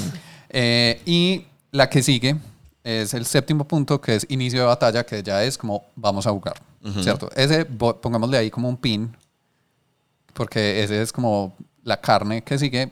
Después el octavo punto es fin de la batalla y el noveno es determinar el ganador, ah, es el muy más bien, largo. listo, se acabó el episodio. Ya. ¿cierto? Ya sé jugar. Ahora lo que sigue es cómo jugar. Ok. Lo bueno es que esta parte Una es hora cortica, después. Entonces no hay problema. ¿Están preparados? Esto No, es nada- mentalmente. Nada, me puede preparar para mentalmente. Tomen aire. Bueno. Ok. Entonces, lo primero es, hay unas reglas básicas, también creo que vamos a intentar pasarlas lo más rápido que podamos. Eh, hay una sección, esto que tengo acá lo organicé en las mismas secciones que traen las, eh, core- el PDF de... Pero espérate, Rules. perdón. Es que estoy aquí pensando en las en, en- en el paso, no el anterior, sino el pre-anterior, el, el- el penúltimo. Pre-batalla. Subsección el C. de cosas pre-batalla. ¿Qué cosas hay pre-batallas? Yo quiero saber. Ah, cómo- bueno, no, son cosas muy puntuales. Pues es Eh, que me suena sí. interesante. Hay ciertas reglas, estratagemas, entre otros, que te permiten a vos, por ejemplo, eh, darle una reliquia a un personaje especial, Pero, darle... pero eso ya hay que hacerlo en la lista, ¿no? En novena. No, yo creo que eso No, es acá. yo no sé. Entonces, ¿qué, ¿cuáles son las reglas pre-batalla? Ah, Es que sí, hay cosas de esas que, que sí, hay estratagemas que dicen esta se hace antes de la batalla, sino que algunas de esas que antes funcionaban así en novena las hicieron parte de construir sí. la Ajá. lista. Ok. Pero en todo caso, es declarar ciertos estratagemas que específicamente el estratagema dice, en la fase pre-batalla puedes hacer esto. Entonces uno lo dice. Pero también pueden ser cosas, pues me voy, me voy a inventar algo, pero es algo que pueden usar en esa sección. Si estamos jugando un juego narrativo en un planeta donde están cayendo meteoritos, pues de pronto en reglas para batalla tiramos un dado a ver dónde cayeron esos meteoritos y- Ok. y, ponemos unos cráteres ahí. Entiendo. ¿Cierto? Entonces son como cosas relacionadas a los ejércitos y a la misión que pasan justo antes de empezar a jugar. Por Listo. ejemplo, hay, hay facciones que justo antes de comenzar la batalla pueden poner unos marcadores en la mesa. Que Ah, o elementos de escenografía. eh, ¿qué? ¿Qué representan qué? Que repre- no, yo hablo de lo de Gene Steelers que ponen Sí, sí. como unos marcadores de radar que más adelante lo usan para hacer cosas. Entonces, ese tipo de reglas hay que hacerlas pues, Ok. ahí. Listo. Pero, sí. eh, eh, como que elementos de escenografía. Los propios de las facciones, o se ponen en... No, pero eso es otro paquete de reglas distinto. Eso no cae Sí, acá. sí, pero no sé, es que no sé cuándo se ponen. Skip. Ahora Sí. sí, ¿cómo jugar? Ahora, entonces, ¿cómo jugar? Hay unas reglas básicas que ya hemos mencionado varias, entonces va a ser relativamente rápido, pero están, tienen su propia sección en, en estas core rules, pues en el PDF, entonces vale la pena, pues, como mencionarlas. Eh, un, lo primero es las data sheets o eso cómo se dice en español. Bueno, como la Hojas hoja de, de datos. hojas de datos de cada una de las unidades, ¿cierto? En esa está el nombre de la unidad, qué rol cumple en lo que dijimos como línea, cuartel general, todo ese tipo de cosas. Power rating, que es en ese sistema de puntos cuánto vale. Sí. El perfil, que ya lo hablamos pues en el capítulo anterior, ¿cierto? Sí, que Pero tiene la fuerza, la habilidad de armas, la no sé las qué. estadísticas de la Sí. unidad. Eh, no sé, lo tenés por ahí como para que digamos ese perfil rápidamente, porque ya estamos en 40K, entonces pues, de- podemos decir específicamente qué es el perfil de una unidad. Eh, no, Eh, lo, no. no. lo tengo acá, pero dame un milisegundo. Ya. Listo. Voy a, voy a seguir diciendo los otros. Le- composición y equipo es como, ah, bueno, este es un solo personaje y trae estas cosas básicas, o esto es una unidad de mínimo 5 hasta 10 miniaturas y vienen equipado con esto de forma básica. Eh, las habilidades, que es como, ah, bueno, esta unidad Los tiene keywords. esta habilidad, no, hay otra que es keywords. Ah, ok. O sea, es explícitamente, tiene esta habilidad que se llama, no sé, furia de sangre. Y furia Sí. de sangre hace este efecto en el juego, ¿cierto? Ujú. Entonces están las habilidades. Eh, las armas como tal, que es los, todas las armas posibles de esa unidad, normalmente te dicen los perfiles de esas armas, cuáles son, Sí. como que hacen. Para que aclarar los perfiles, un perfil de, un- de una unidad es el movimiento en pulgadas, eh, a cuánto tiene que tirar para impactar en, en melee, eso se llama weapon skill o pues habilidad de, de- de arma, eh, ballistic skill, BS, que es para disparar a cuánto tiene que Tirar para Tirar. impactar. eh, la fuerza, que define En combate, En combate- ¿qué tan fuerte es? En combate cuerpo a cuerpo. Sí. la resistencia, que es en combate, no, en En general, ataques en general, ¿cuánto resiste? cuánto resiste, cuántas heridas tiene, eh, Es cuántos daños le tienen que hacer para que se muera. eh, cuántos ataques tiene en melee, el liderazgo y la salvación Con la que viene. con la que viene. Ok. El liderazgo es como la moral. Es la moral, sí. Sí. Sí, como que tan buena es. Y salvación es para resistir. Sí, o sea, Para evitar las heridas. Igual los ya. daños, pues realmente. eh, ahorita imagino que mencionamos pues esa secuencia más o menos. Sí, más o Sí. menos. Bueno, y el perfil de un arma es simplemente cuánta fuerza, pues, eh, perdón, qué rango tiene, qué tipo de arma es. Hay varios, diferentes, varios tipos de arma de disparo y eh, solamente hay un tipo de arma de melee. Ujú. Y la fuerza, eh, la penetración de armadura y el daño que hace. Además, si tiene habilidades, también pues la mencionan en la tablita. Ujú. Esos son los perfiles, ¿cierto? Eh, también dentro del el datasheet de la unidad dice opciones de equipo. Es como, ah, bueno, le puedes poner estas cosas extras, ¿cierto? Por ser, no sé, es una unidad con armas pesadas, viene sin armas pesadas y te dicen como, hasta cuatro miniaturas de esta unidad pueden cambiar su arma, no sé qué, por estas opciones. Pero eso va a costar puntos. Si estás jugando con puntos, eso vale puntos. Si estás jugando con power level, Depende, no, en Power Level nunca vale, Nunca pero En, en puntos inclusive depende, porque hay unas que son como eh, armas opcionales que valen puntos, otras que es reemplazo y vale puntos, Claro. y otras que son reemplazos que no valen nada. Ok. pero eso hay una tabla donde dice los puntos Sí, de eh, las cosas. de hecho es el tipo de cosas para lo que los programas son muy buenos, pues como Battlescry, porque vos elegís pues, un, un listado así de bullets y vos escoges cuál configuración querés, porque te pones a interpretar eso de los textos. Por ejemplo, un teniente, por decir algún teniente de Space Marines que tiene como nueve versiones con diferentes... Entonces, ese tiene una espadita y una pistola, y este tiene un rifle. Entonces, la manera en que escribieron eso es un párrafo gigante que dice, este viene con tal. Puede reemplazar una pistola por una espada, o una espada por una pistola, o una pistola por dos espadas. Bueno. Es bien confuso. Entonces está esa lista de opciones. Sí, es o sea, el, el mensaje es usen un programa, por favor. No, no intenten hacer No, esto. no, hagan lo que quieran. El episodio, el episodio de hoy es patrocinado por Battlescry. Eh, De y hecho, finalmente, sí, pues eh, en esta hoja está los keywords, que son como esas palabras clave de cada unidad que normalmente tienen temas como de a qué facción pertenecen. Hay un keyword nuevo en muy importante en novena que apenas va a empezar a salir porque apenas van a salir los primeros códex actualizados de novena, que es el keyword core. Pero eh, vamos a hablar de eso. Pero antes hablemos un poquito del- de los keywords. Es importante que todos los las, las, un- las unidades que metas en un destacamento tienen que compartir un keyword. O sea, vos no puedes simplemente meter, ah, estoy jugando Space Marines, entonces voy a meter un Ultramarín y un Ángel Sangriento. Y no, eso no se puede hacer. Tienen que ser parte del mismo keyword y Es como la misma Sí, facción, pues. Exacto. Imperium, por ejemplo, que es un keyword que tiene todo lo que es Imperio, no, No cuenta. Igual que Chaos no cuenta para Chaos. Si hay como cuatro keywords que no, que no cuentan para esa regla, tiene que ser otros. Eh, por ejemplo, cuando una facción está dividida como en dentro de ella como en sectas, pues como por ejemplo en el caso de la mía se llaman órdenes. eh, todo un destacamento tiene que ser completamente de la misma orden, ¿cierto? O sea, tienen que compartir ese keyword de facción. Y eso es como temáticamente tiene sentido y también pues obviamente para temas de balance pues es lo que pone restricciones. ¿Qué, más importante tienen los keywords? Entonces, un keyword te dice si es infantería, si es vehículo o monstruo, si es una moto, Si vuela, si vuela. Y esas, algunas de las keywords tienen reglas asociadas. Eh, entonces por ejemplo, sí. vehículos, los vehículos no pueden llevar reliquias, es una regla. Entonces, es importante también, también tener eso claro. Eh, entonces estos keywords es como un tema para ciertas reglas universales del juego, saber a qué afectan y a qué no le afectan. E incluso a veces las mismas miniaturas reglas especiales en, en su datasheet dice, esta regla solo afecta a las que tengan tal keyword porque es un- de pronto un aura que afecta a los que estén, no sé, a 6 pulgadas de esa miniatura, pero solo si son como la misma cosa súper específica de esa miniatura. Por si uno tiene un destacamento, no sé, de, tengo un destacamento de una orden y otro de otra orden, eh, pues lo de esta orden no afecta a lo de esta. Pero entonces los keywords dan, dan reglas o solamente es para ver qué reglas eh, afectan. Es para ver qué reglas afectan, eh, incluidas reglas generales del juego. Como lo que decía David, pues de vehículos, monstruos, Ya, personajes. entonces no hay, no hay como un compendio de una enciclopedia de keywords porque no es necesario. Simplemente eh, la, la regla no sé qué sangrienta Dice. eh, afecta solamente a los que tengan el keyword. Sangrientos. Exacto. Y el, el meollo es que, pues sí, el- los keywords no cumplen ninguna función en el juego, solo ser, ser como algo que otras reglas pueden ver para que interactúen con ellos.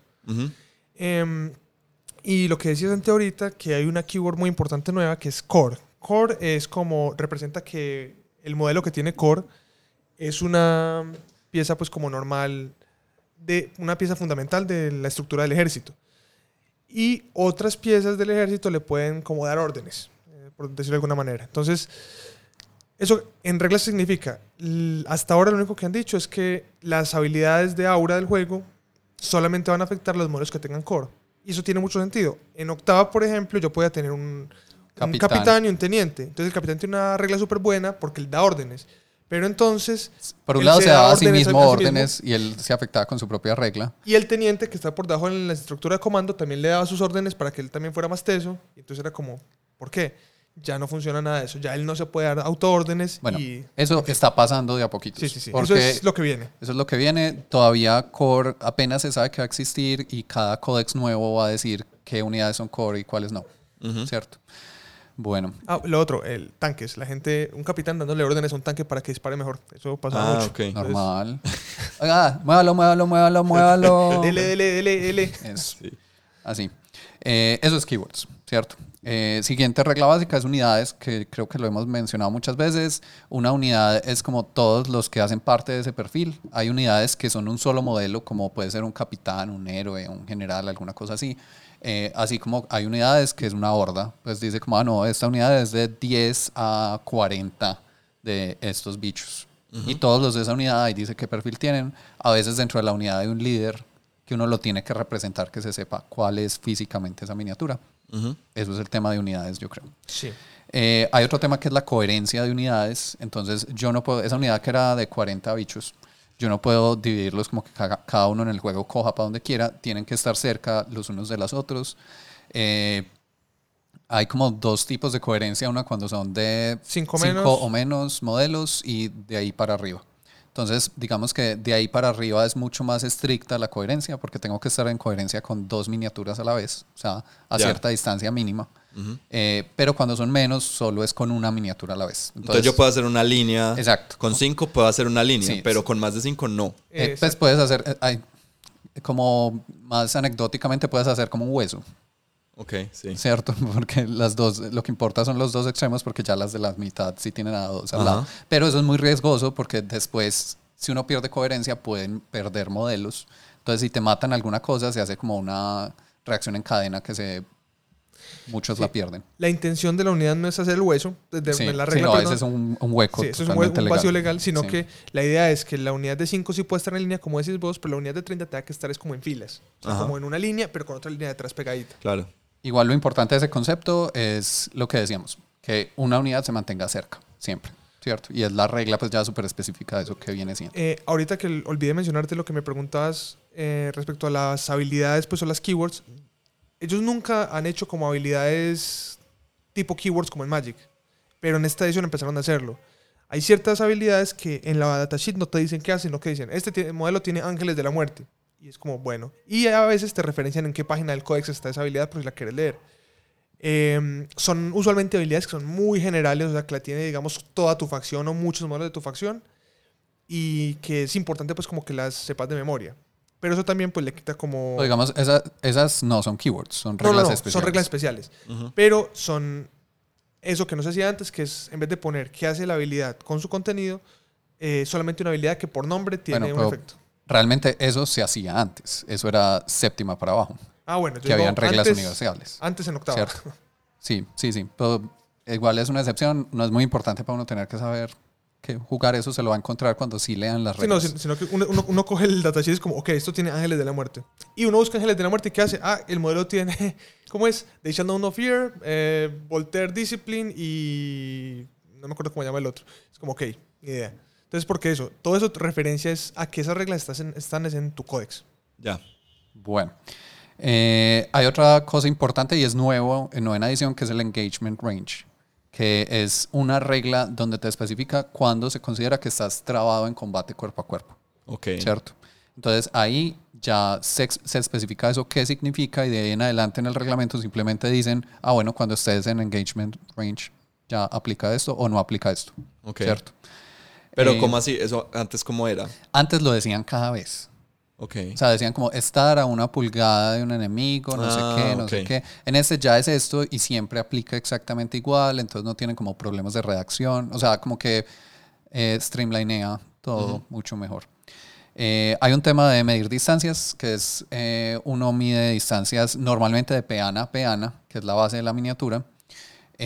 Los vehículos, ¿cómo es el tema de distancias en esta? Eh, los vehículos normalmente dicen si tienen alguna regla especial. ¿no?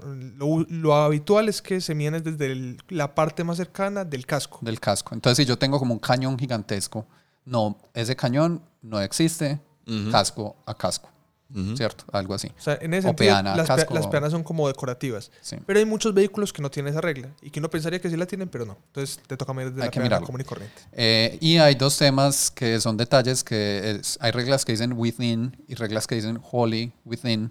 Eh, within es como que simplemente la distancia toque esa unidad, mientras wholly within es toda la unidad tiene que estar dentro de la distancia completamente. hay reglas que afectan models in this unit y hay, y hay reglas que afectan units. Entonces, por ejemplo, si la unidad afecta units, con que uno de los manes de la unidad lo toque un dedito, ya toda la unidad está afectada. Mientras que si, Si es, es una modelo. regla que dice models, pues claramente solo afectan a los modelos que están dentro de, Ok. del aura. Sí. Eh, dados, pues hay normalmente se- hay dos tipos de dados que se dicen que son el mismo dado, pues eh, tirar un D6, que es un dado de 6, o un D3, que es un dado de 6, pero que el 1 o 2 es 1, el 3 y el 4 es 2, y el 5 y 6 No me parece, yo 3. quiero que me, me vendan de tres. Listo. Eh, ese es como un rollito con tres Yo lo he lados visto. y uno. Como un prisma triangular. Bueno, eh, también en dados hay un tema que muchas veces hay modificadores. Entonces, por ejemplo, las armas de melee usan la fuerza del modelo, pero a veces le tienen más 2 a la fuerza. Entonces, si mi unidad era fuerza 3 y yo tengo un arma que da más 2 a la fuerza, cuando yo pego en combate es fuerza 5. Ujú. Eh, y también hay modificadores negativos. Eh, y el tema de rerolls, que un reroll es volver a tirar un dado, ¿cierto? Y roll-offs, que ya lo dijimos, que es una tirada enfrentada donde tiramos, tira un dado, tiras un dado y vemos quién saca más. Eh, lo, uni- lo último, último, último de estas reglas básicas, estoy siendo exhaustivo porque cada una de estas tiene como su seccioncita con un título, pero bueno, es eh, fuerza inicial, eh, half strength, es como fuerza media, media fuerza, eh, y unidades destruidas. Entonces, la fuerza inicial es el tamaño con el que empieza esa unidad, half strength es cuando están en la mitad de, de miniaturas y destruidas es no queda ninguna. Eh, eso importa después en moral. Bueno, entonces ahora sí, la carne del asunto, horas después. No mentiras, todo lo anterior no se puede dejar atrás porque sin eso no juega. Pero bueno, ahora una ronda de batalla. Entonces, eso sí es como lo que uno hace como tal. ¿En qué consiste? Bueno, de manera otra vez análoga a Magic, es un montón de, de estructuras que en Me últimas... encanta como suponemos que la gente que estudia esto tiene idea de Magic. Primero, Pues que es- asumimos que están estudiando esto, entonces Sí. la cosa va mal. Pero Escucha, escucha. Eh, ¿Cómo es? Ve, que nos ve. el asunto es que hay, es una estructura, pero que, digamos, lo formal que vamos a explicar acá no es necesariamente pues súper estricto en que hay que hacerse eh, al detalle, sino que es como simplemente el orden en que ocurren las cosas en el juego. Cada ronda lo primero que pasa es una fase de comando. Eso es una fase nueva, no existía en octava. Y en la fase de comando básicamente pasan dos cositas. La primera es que el jugador que está teniendo el turno Ah, Eso es importante, que no lo dijimos. un punto de Eh, comando. Una ronda es yo hago un turno completo, después tú haces un comp- Ah, bueno, yo yo iba a esperar a que David terminara su idea para preguntar eso, porque eso me parece que es súper definitivo, Sí. en, o sea, súper diciente de un juego. Si, si es, si es, yo hago una fase, tú haces una fase, yo hago una fase, tú haces una fase y ahí se acaba la ronda, o la ronda es yo hago todo mi turno, tú haces todo tu turno y se acaba la ronda. Es esa. Exacto. Es la segunda. Es la segunda. Ahora, hay, uno, hay ciertas cosas como de interacción que uno hace en tu turno, pues como muy puntuales y sencillitas, pero Como de reacciones y cosas Sí, así. exacto. sí, usar estratagemas, eh, salvar cosas, pegarte porque me cargaste, cosas así. Básicamente es lo mínimo para que el juego no sea como, ok, dale, yo me Voy a hacer una siesta en media hora. Y ahorita Sí. que acabas me decís que hiciste. Sí. Bueno, entonces, eh, Fase de eh, comando. Fase de comando, el jugador que tiene el turno en este momento gana un punto de comando. Eso es todos los, todos los turnos. Digamos jugador activo, Sí. ¿cierto? Con Eh. terminología de Magic. Como jugador activo, jugador no activo. Está bien, no sé. Y Eh. luego, lo otro que pasa es muy importante y es, pasan las cosas que pasan en este momento. Es decir, hay, un, hay un montón de reglas que dicen, al, eh, No, en tu no. fase de comando, Va a haber un montón de reglas, porque es una regla nueva. Esta fase es nueva, novena. Ya. ¿cierto? Entonces, eh, había muchas reglas en octava que eran al inicio del turno, antes de que inicie el turno, al inicio de la fase de movimiento, pues como cosas así que ya hay una fase explícita que es fase de comando, que es lo primero que pasa, donde se gana ese punto de, de Sí. comando y pasan las reglas que pasen ahí. Eh, lo otro es que esta fase define una estructura eh, de qué es lo que ocurre si hay varias reglas que están tratando de disparar, por decirlo de alguna manera, en este momento. Que no vamos a decir. No. O sea, Antes simplemente era como, pues no, no sé ni idea, veamos a ver qué pasa. Ya sí hay unas reglas que dicen, funciona de esta manera. No importan en este nivel, sí. pero existe. esta pasa primero, esta después, esta. no. Listo, entonces ya tengo mi punto de comando, estoy muy contento. Eh, podemos empezar a mover las miniaturas, la fase de movimiento. Como su nombre lo dice, yo sé que es un con- concepto complejo, pero pensémoslo bien. En la fase de movimiento uno mueve las miniaturas. ¿Cuánto las mueve? Depende. Pero solo las mueve en la fase de movimiento. no, de hecho hay Exacto. fases donde también las Pero mover. bueno, sigamos. Em, las mueve. Eh, puede mover una miniatura igual al número de movimiento Bueno, que tiene ahí. Importante, uno mueve por unidad, Sí, ¿cierto? Entonces yo selecciono una unidad y la voy a mover. ok. Y el- la mueve igual a su característica de movimiento. Hasta su característica de movimiento. hasta su característica de movimiento. O también hay otra acción que se llama avanzar, donde tiras un dado de seis caras, le sumas la car- característica de movimiento y ese es el, el rango de movimiento que Sí, entonces básicamente un movimiento normal es muevo hasta lo que dice en el perfil. Avanzar es como van a correr más, ¿cierto? Entonces le sumo un dado. Eh, Eh, tener en cuenta que una unidad que avanzó no puede disparar ni cargar. Bueno, puede disparar con armas de asalto solamente. Igual, después miramos eso. hay unas restricciones, si avanzaste hay cosas que no puedes hacer, Eh. ¿cierto? Eh, hay otra, que eso es importante en novena, quedarse quieto es un tipo de movimiento. Entonces Ok. hay reglas que van a hacer referencia que solo aplican si se queda quieto y que se quede quieto es que nadie en la unidad se movió. Ujú. ¿cierto? Y finalmente el otro movimiento pues como explícito que hay es una retirada, que es que estamos en combate y yo me voy a quitar de ese combate. Se hace en la fase de movimiento. igual, que que, Eso era diferente en séptima, pues. Ok. igual que el asalto, también si te retiraste hay ciertas restricciones de qué cosas puedes hacer y qué cosas puedes no hacer. eh, que avanzar, avanzar, no salto. Ah, sí. Entonces yo primero muevo todos, cada una de mis unidades. Pues una unidad la muevo, otra unidad la muevo, otra unidad la muevo. Eso es la fase de movimiento, la primera parte. Hay otra segunda parte en la fase de movimiento que son los refuerzos, que ya es explícito, no era explícito en octava. Ujú. Antes era como al final de la fase de movimiento. Ya, en, la, en esta fase de refuerzos, lo que haces es que si hay miniaturas que pueden entrar desde refuerzos, eh, las puedes poner. Restricciones, esto no se puede hacer en la primera ronda de batalla, sino a partir de la segunda. Eh, y entonces hay algunas que entran en cualquier punto de la mesa a 9 pulgadas de una miniatura enemiga. Depende como de la regla específica de ese Otras a 6 refuerzo. pulgadas, por- como decías vos, que antes pueden llegar como desde el cielo o desde un lado de la mesa. Eso sigue existiendo. eh, depende de la regla con la que estén entrando. Sí. Esa es la fase de movimiento. Ah, y también en esta fase, perdón, se desembarcan cosas que estén en vehículos. Pero no vamos a hablar de transportes, porque eso son reglas avanzadas. Eh, léanlas. Léanlas. Para la Estudien. próxima, Va a haber examen para- en el sí, próximo episodio. La próxima clase, porque ellos están estudiando eso. Estudien, Exacto. vagos. bueno, siguiente fase. Fase psíquica. Psíquica.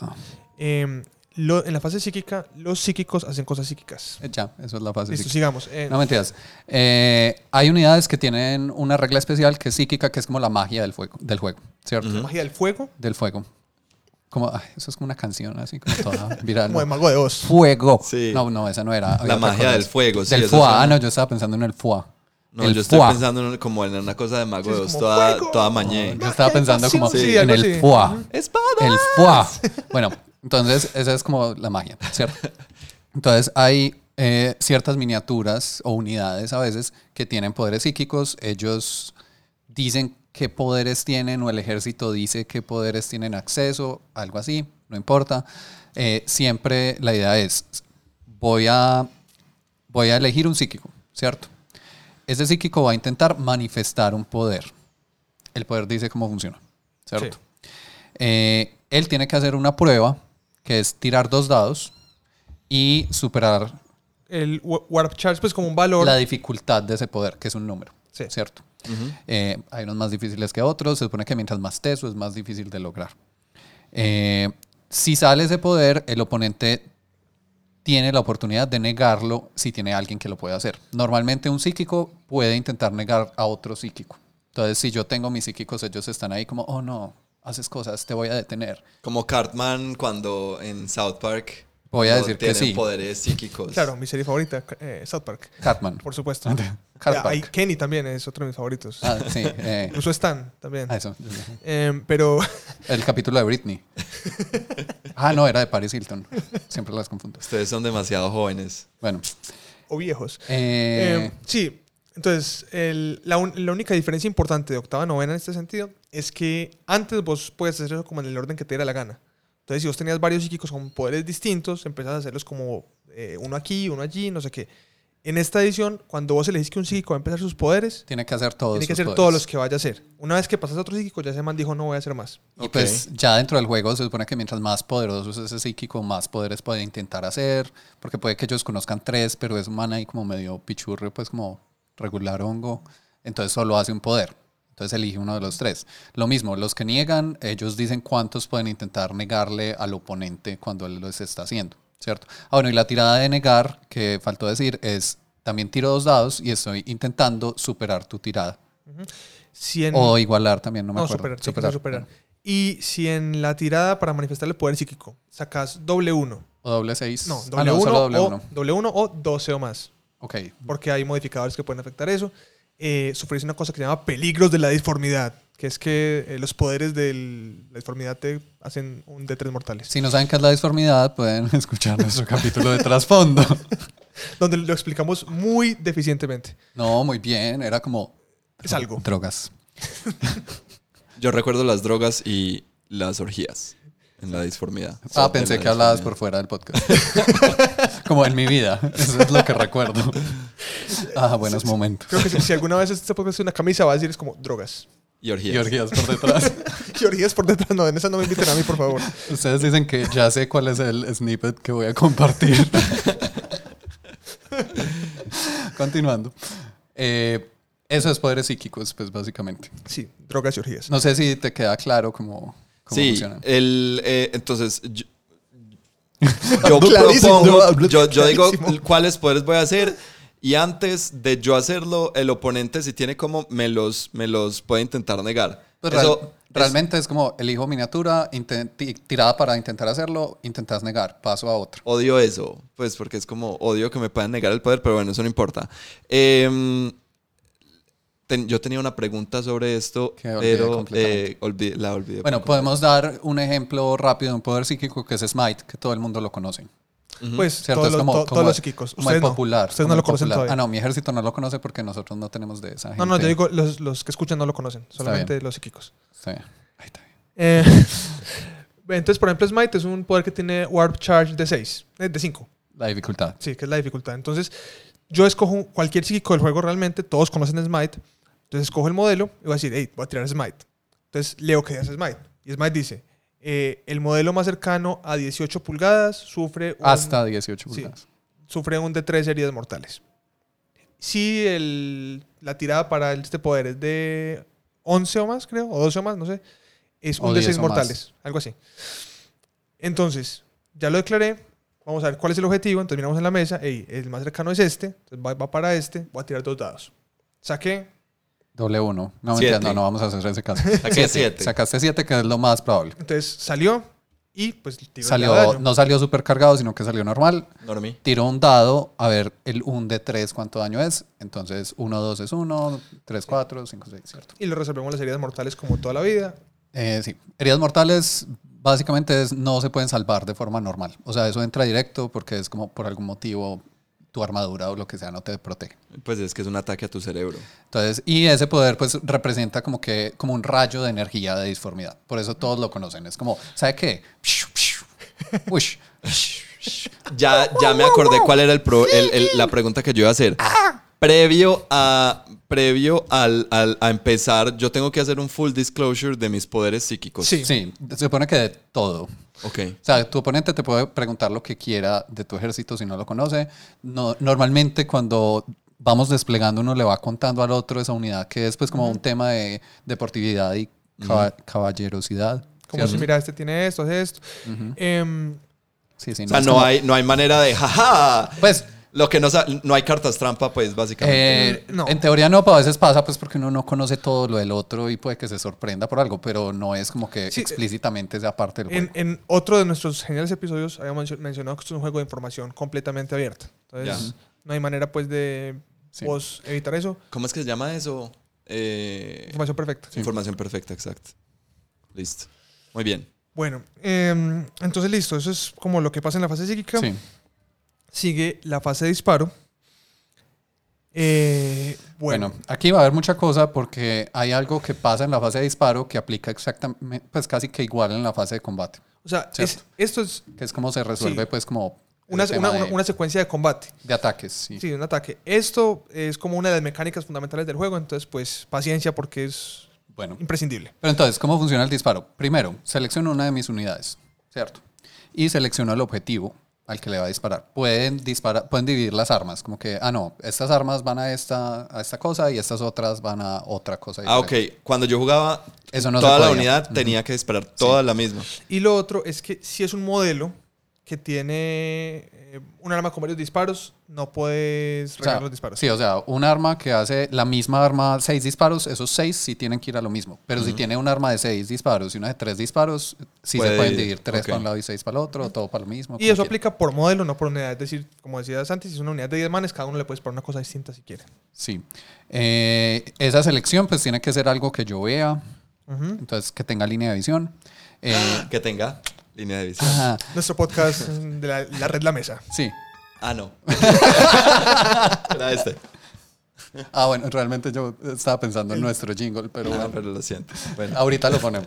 Eh, entonces, que tenga línea de visión Y esté dentro del rango. Que esté al rango del arma, ¿cierto? Como en, este- esta edición hay pre-measure, entonces pues obviamente uno... Puedes medir antes para ver si las cosas alcanzan. No es como, oh, le disparó esto. No, no llegas, perdiste tu disparo. No. No, no llegas, pero se dispersa. No, no, eso no, no pasa. Pues no.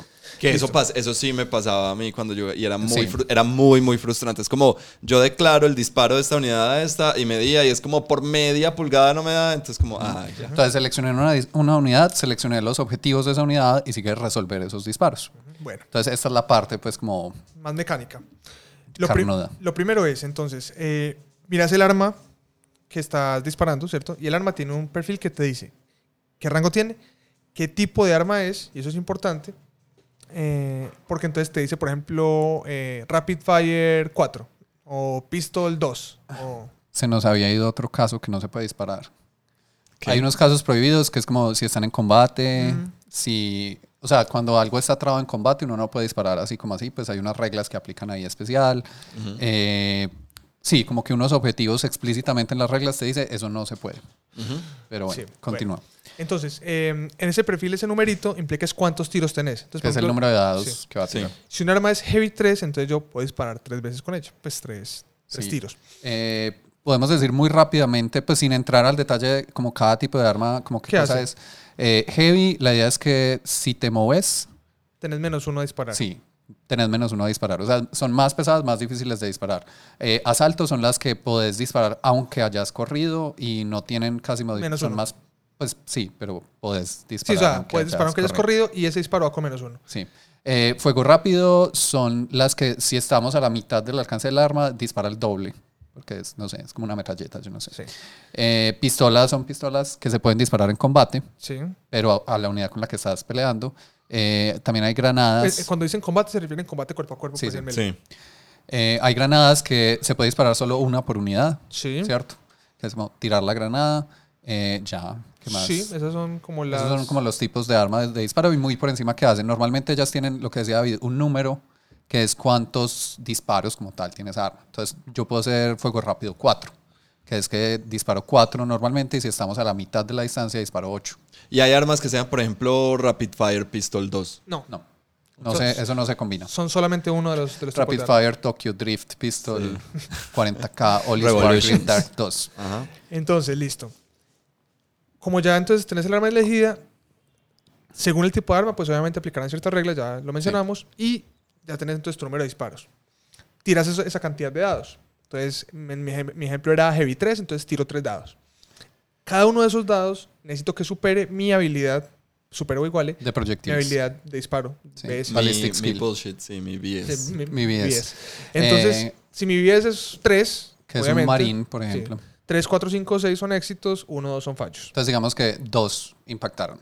¿Cierto? Dos sacaron lo que yo necesitaba, el otro se perdió. Hay reglas que permiten Repetir hacer rerolls, repetir esas tiradas, o que las modifican positiva o negativamente. Ajá. Eh, regla importante, un cambio grandísimo de octava a novena es que en esta tirada que estamos hablando, el modificador máximo es de más o menos uno. Entonces puede que apliquen varias reglas a la vez, se hace toda la cuenta pues matemática de todo lo que aplica y al final se, hace- se redondea a pues 0, menos 1 o más 1, depende cómo quede esa cosa. Sí, el, ¿por qué? Porque antes habían ciertas reglas que te dan menos, menos 3, menos 4 para impactar, pues eso es Que muy era raro como que gente pase. que tenía pero- como meros camuflajes y además como que, no sé, brillaba y Sí, además como que estratagemas y no sé qué. gritaba. y- Entonces, ok, yo cuánto disparo a 5 menos 4 da 8. Bueno, vas a sacar 8 en dados de 6, Ujú. no puedes disparar. Entonces, eso ya no existe. Ya máximo, máximo es más o menos 1. Listo. Bueno, entonces impactaron dos, Bueno, ¿cierto? Que son entonces- de tres dados, dos que sacaron tres o más. ¿Eso que representa? Que yo apunté bien y disparé bien. Sí, y ese disparo te va a pegar. Sí, ese disparo va a impactarle a, la persona, pues al objetivo. Que no, no tiene que ser una persona. Puede ser también un orco. El. Uy. Los, Los orcos, orcos no también son son personas. personas. No, no, Los según mi punto de son vista personas. político. Bueno, Entonces, ya esos impactos necesito ver si eh, rompen tu armadura o atraviesan tu no, armadura. no, te hieren. Que eso es primero. Bueno, sí. En fin, Sí, pues como- la, la tirada para herir. Es que yo lo interpreto de otra manera. Pero bueno, la tirada para herir es lo mismo. eh, comparamos la fuerza del arma con la resistencia del objetivo. ¿Cierto? ¿Cierto? Uno de los dos va a ser mayor. Entonces, si la resistencia es igualita, la tirada es a 4 o más. Que 50-50. Sí. Si la resistencia es mayor, Tres o más. 3 o más. Si la resistencia es menor, Cinco. 5 más. Al revés. Al revés. Sí, o sea, si la resistencia es mayor, Ah, es a sí, 5 sí, más. sí, sí, Sí. Si la resistencia es mayor es a 5 más, si es menor a 3 o más. Y Es que es si- muy raro sí. decirle respecto a la resistencia y no a la fuerza del arma, pero bueno. Sí, bueno, y el, si duplica el, el valor, Sea si la positivo o fuerza negativo. duplica el valor. Sea positivo o negativo. O sea, si es el doble, es a dos o más la si fuerza. es la mitad. Si es la mitad, es a seis solamente. Exacto. Y esa es la tablita, pues, como de Sí, fuerza o sea, por ejemplo, si yo con mi rifle fuerza 4 estoy disparando un tanque R8 solamente, y le impacté, solamente lo puedo herir a 6. A 6. Sí. Lo mismo, si estoy tirando un lanzamisiles fuerza 8 contra un humanito R3, hierba dos o más. Que eso, en mi cabeza, eh, representa que te logro penetrar la armadura, pero es que faltan las Pero salvaciones. sí, no entiendo entonces qué sería la salvación no por sé, armadura. mi- Realmente, es- sí, eso es como que te pegó con suficiente fuerza para hacerte algo. Sí. Creo. Pues La trayectoria fue Igual, exitosa. Para ti, ¿qué significa, Andy? Yo- ya yo- que cada uno está interpretando eso. Para mí es lo de la trayectoria, como que apunté bien y va y pues, o sea, impactó. Ya pueden pasar cosas que te hagan herida o no. Eso es como compounded. Pues pegó, pegó en alguna Sí. parte de tu cuerpo. Bueno, Bueno, es igual, cuando ya el impacto de hecho fue eficaz, es decir, ya impactó y hirió, el objetivo tiene una opción más que es salvar. sí. Entonces, eso de- hay, hay dos tipos generales de salvación y el resto son reglas especiales. Entonces, solo Sí, esos dos hablemos tipos. de los básicos. Armadura e invulnerable. La salvación por armadura es la que aparece en todas las, data- las datasheets del juego En el como perfil. SV. Ujú. Es el Save. Ar- Armor Sí, Save. sí. save. Ok. Safe. Y pues, lo normal es que van de 3 a 2 cinco. hacia arriba. Sí. No, hay 7. Yo ¿Sí? tengo una unidad que salva a 7. Mm, mm, ¿Cómo salvan? Ah, en un D6, 7 o más. Pero bueno. Eh, entonces, ya ahí lo que se compara es el factor de penetración, que es el AP Sí. del arma, es modificador a la salvación, ok. ¿cierto? Entonces, eh, un arma normal, lo básico es que no tienen factor de Es penetración, AP0. digamos. Entonces, vos salvas la tirada con lo que diga tu perfil. Hay armas, por ejemplo, un misil, normalmente es AP3. AP menos 3. Entonces, le resta 3 a tu, A tu a salvación. tu salvación. Entonces, por ejemplo, si yo salvo normalmente a 3, Salvaría no, 6. ni- no me sirve ni el 3, ni el 4, ni el 5. Entonces solo puedo salvar a 6. Ujú. Bueno, realmente es al dado a lo que le resta, no a la Sí. tirada, pero uno hace la cuenta al Sí, revés pero porque tiene como sí. más sentido Sí, en la sí. mente. Eh, eh, es más porque uno cuando está todo enredado de la cuenta empieza como que me niega el 3, el 4 y el 5. Eso no Sí. funciona exactamente así. Sea, es porque uno tira y es uno aquel, o sea, ¿qué, es más qué fácil objetivo? ver seises que restarle a todos los dados ese Claro. número a ver cuál Vale. quedó. Pero esa es la idea. Hay un, ¿cierto? hay un datico más acá y es que para la tirada, para herir, tampoco pueden haber modificadores de más, de más o menos uno. O sea, esa regla de- del modificador también aplica ahí. Listo. Y las salvaciones... Eh, eh, la salvación invulnerable no se ve modificada por el AP. Ok. Entonces es como una salvación fija y yo solo puedo hacer una. Si yo tengo las dos, armadura invulnerable, yo tengo que elegir cuál uso. Pues obviamente elijo la mejor. No, no sé si haya algún caso muy extraño en que no, pero hago eso. Entonces yo miro, ah, no, pues esto tiene AP4, pero resulta que mi miniatura tenía un eh, campo de fuerza que me da una invulnerable de 4 más, eso va a ser mejor que lo que me volvió No, nada. pues, siempre queda como, ok, puedo salvar a 6 o a invulnerables de 4, pues invulnerables de 4. Sí. importante, ya que hiciste modificadores de, de salvaciones. Muchas cosas del terreno y otras reglas también te pueden mejorar las salvaciones. Usualmente lo que hace el terreno más habitualmente es mejorar las salvaciones. Pero es porque eso es lo que siempre ha hecho. O sea, históricamente en ediciones eh, anteriores, el terreno lo que hace es mejorarte la salvación, Entonces, especialmente por ejemplo, en si yo tenía una salvación de 3, Se vuelve estar dos. en una trinchera eh, se Eh, vuelve de 2. Le da más uno a tu salvación, algo así. Y entonces, y acá sí que se pueden acumular modificadores. Entonces, si yo, si yo tengo el, el ese más uno porque estoy en una trinchera, entonces estoy en dos, pero el otro tiene menos tres, pues no es que, ah, no, ya solamente va a tener más, menos uno. No, no, no. Obviamente sigue Suma- aplicando el 3. Juntamos Sí, todos los claro. modificadores y después vemos en cuánto queda. Listo. Eh, listo, entonces ya hasta ahí salvación. Entonces, la, ya cuando, en, en nuestro ejemplo, digamos que salvé una y la otra entró. Sí. Entonces hubo una que entró, ¿cierto? Lo que ahora las armas dicen en su perfil cuánto daño hace esa arma. Eso usualmente las armas son daño 1, 2, 3, por decir algo, O una tirada. o una tirada que puede ser de 3 o de 6. O dos de tres. Sí. Bueno, ahí hay combinaciones. Entonces, por ejemplo, un arma, normalmente las que son como un misil, algo así, como un rayo de energía poderosísimo, que son para tumbar tanques o monstruos, son las que hacen eh, un D6 para arriba. Por ejemplo, en esta edición hay armas que hacen un D6 más Más 2. dos. Creo que hay una necrona que hace como un D6 más 4, pues, que es como, esa mínimo va a ser 5 heridas y llega hasta 10 Ok. de un, gol, un solo disparo si te entra de esa arma. Eh, así como lo que decía David, las más normalitas solo hacen un daño. Entonces, el daño es cuántas heridas voy a perder yo. Si es una miniatura normal que solo tiene una herida y me entra, no sé, un arma que me hizo cinco heridas. Bacano, pues Sí. solo Eh, tengo... Pero espérate, o sea, vos me, me atacaste, Sí, me impactaste, me heriste. sí. Me heriste una vez. Esa, esa una herida puede significar varias, No. varios daños. No, no, entonces, Pues- ti- tirió, no Sí. salvaste, Sí. ¿cierto? Y digamos que entró, Entró una. Esa puede significar varios daños, depende del arma.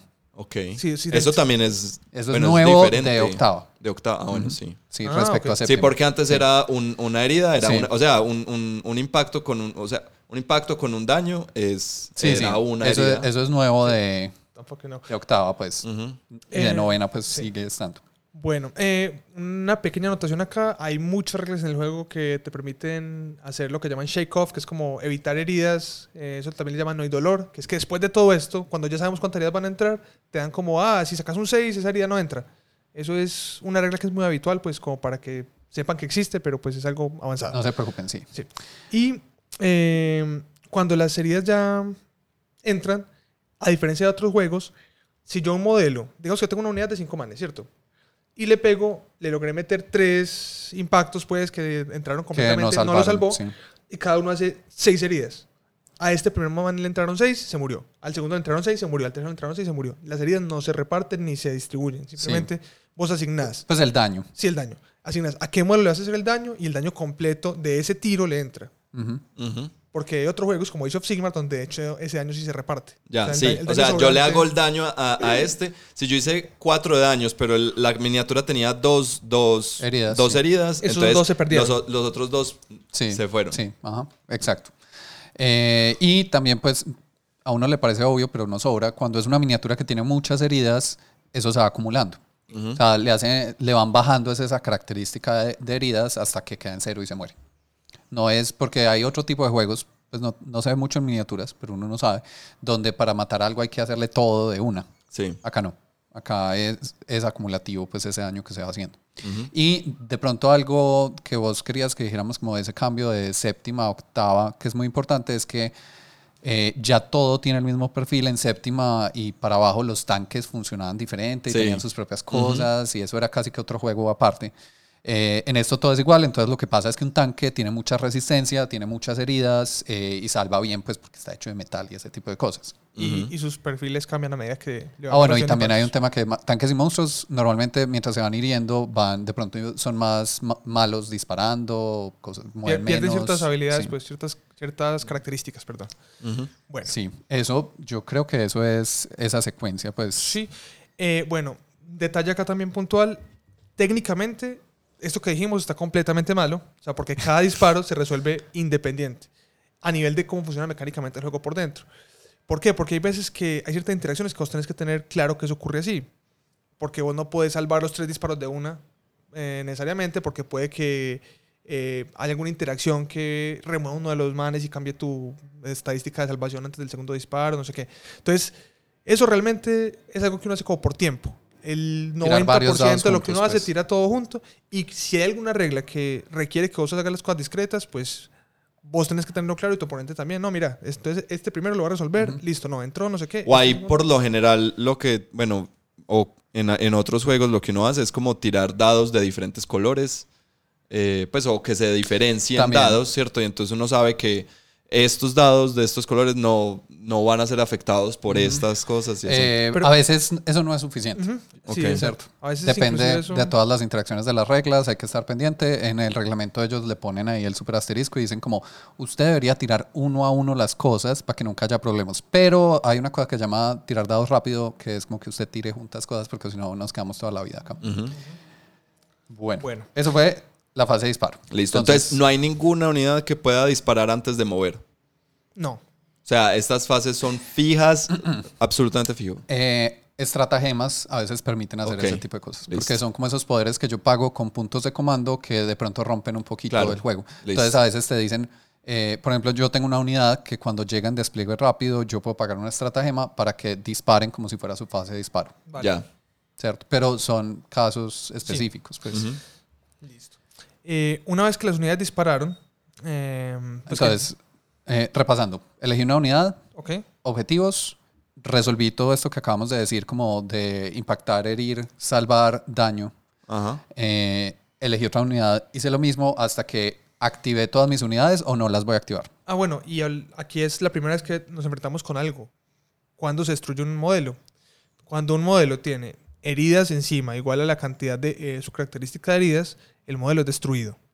Y es diferente destruido a removido del juego y otras cosas, pero bueno, es destruido. Sale de la partida, se Sí. murió.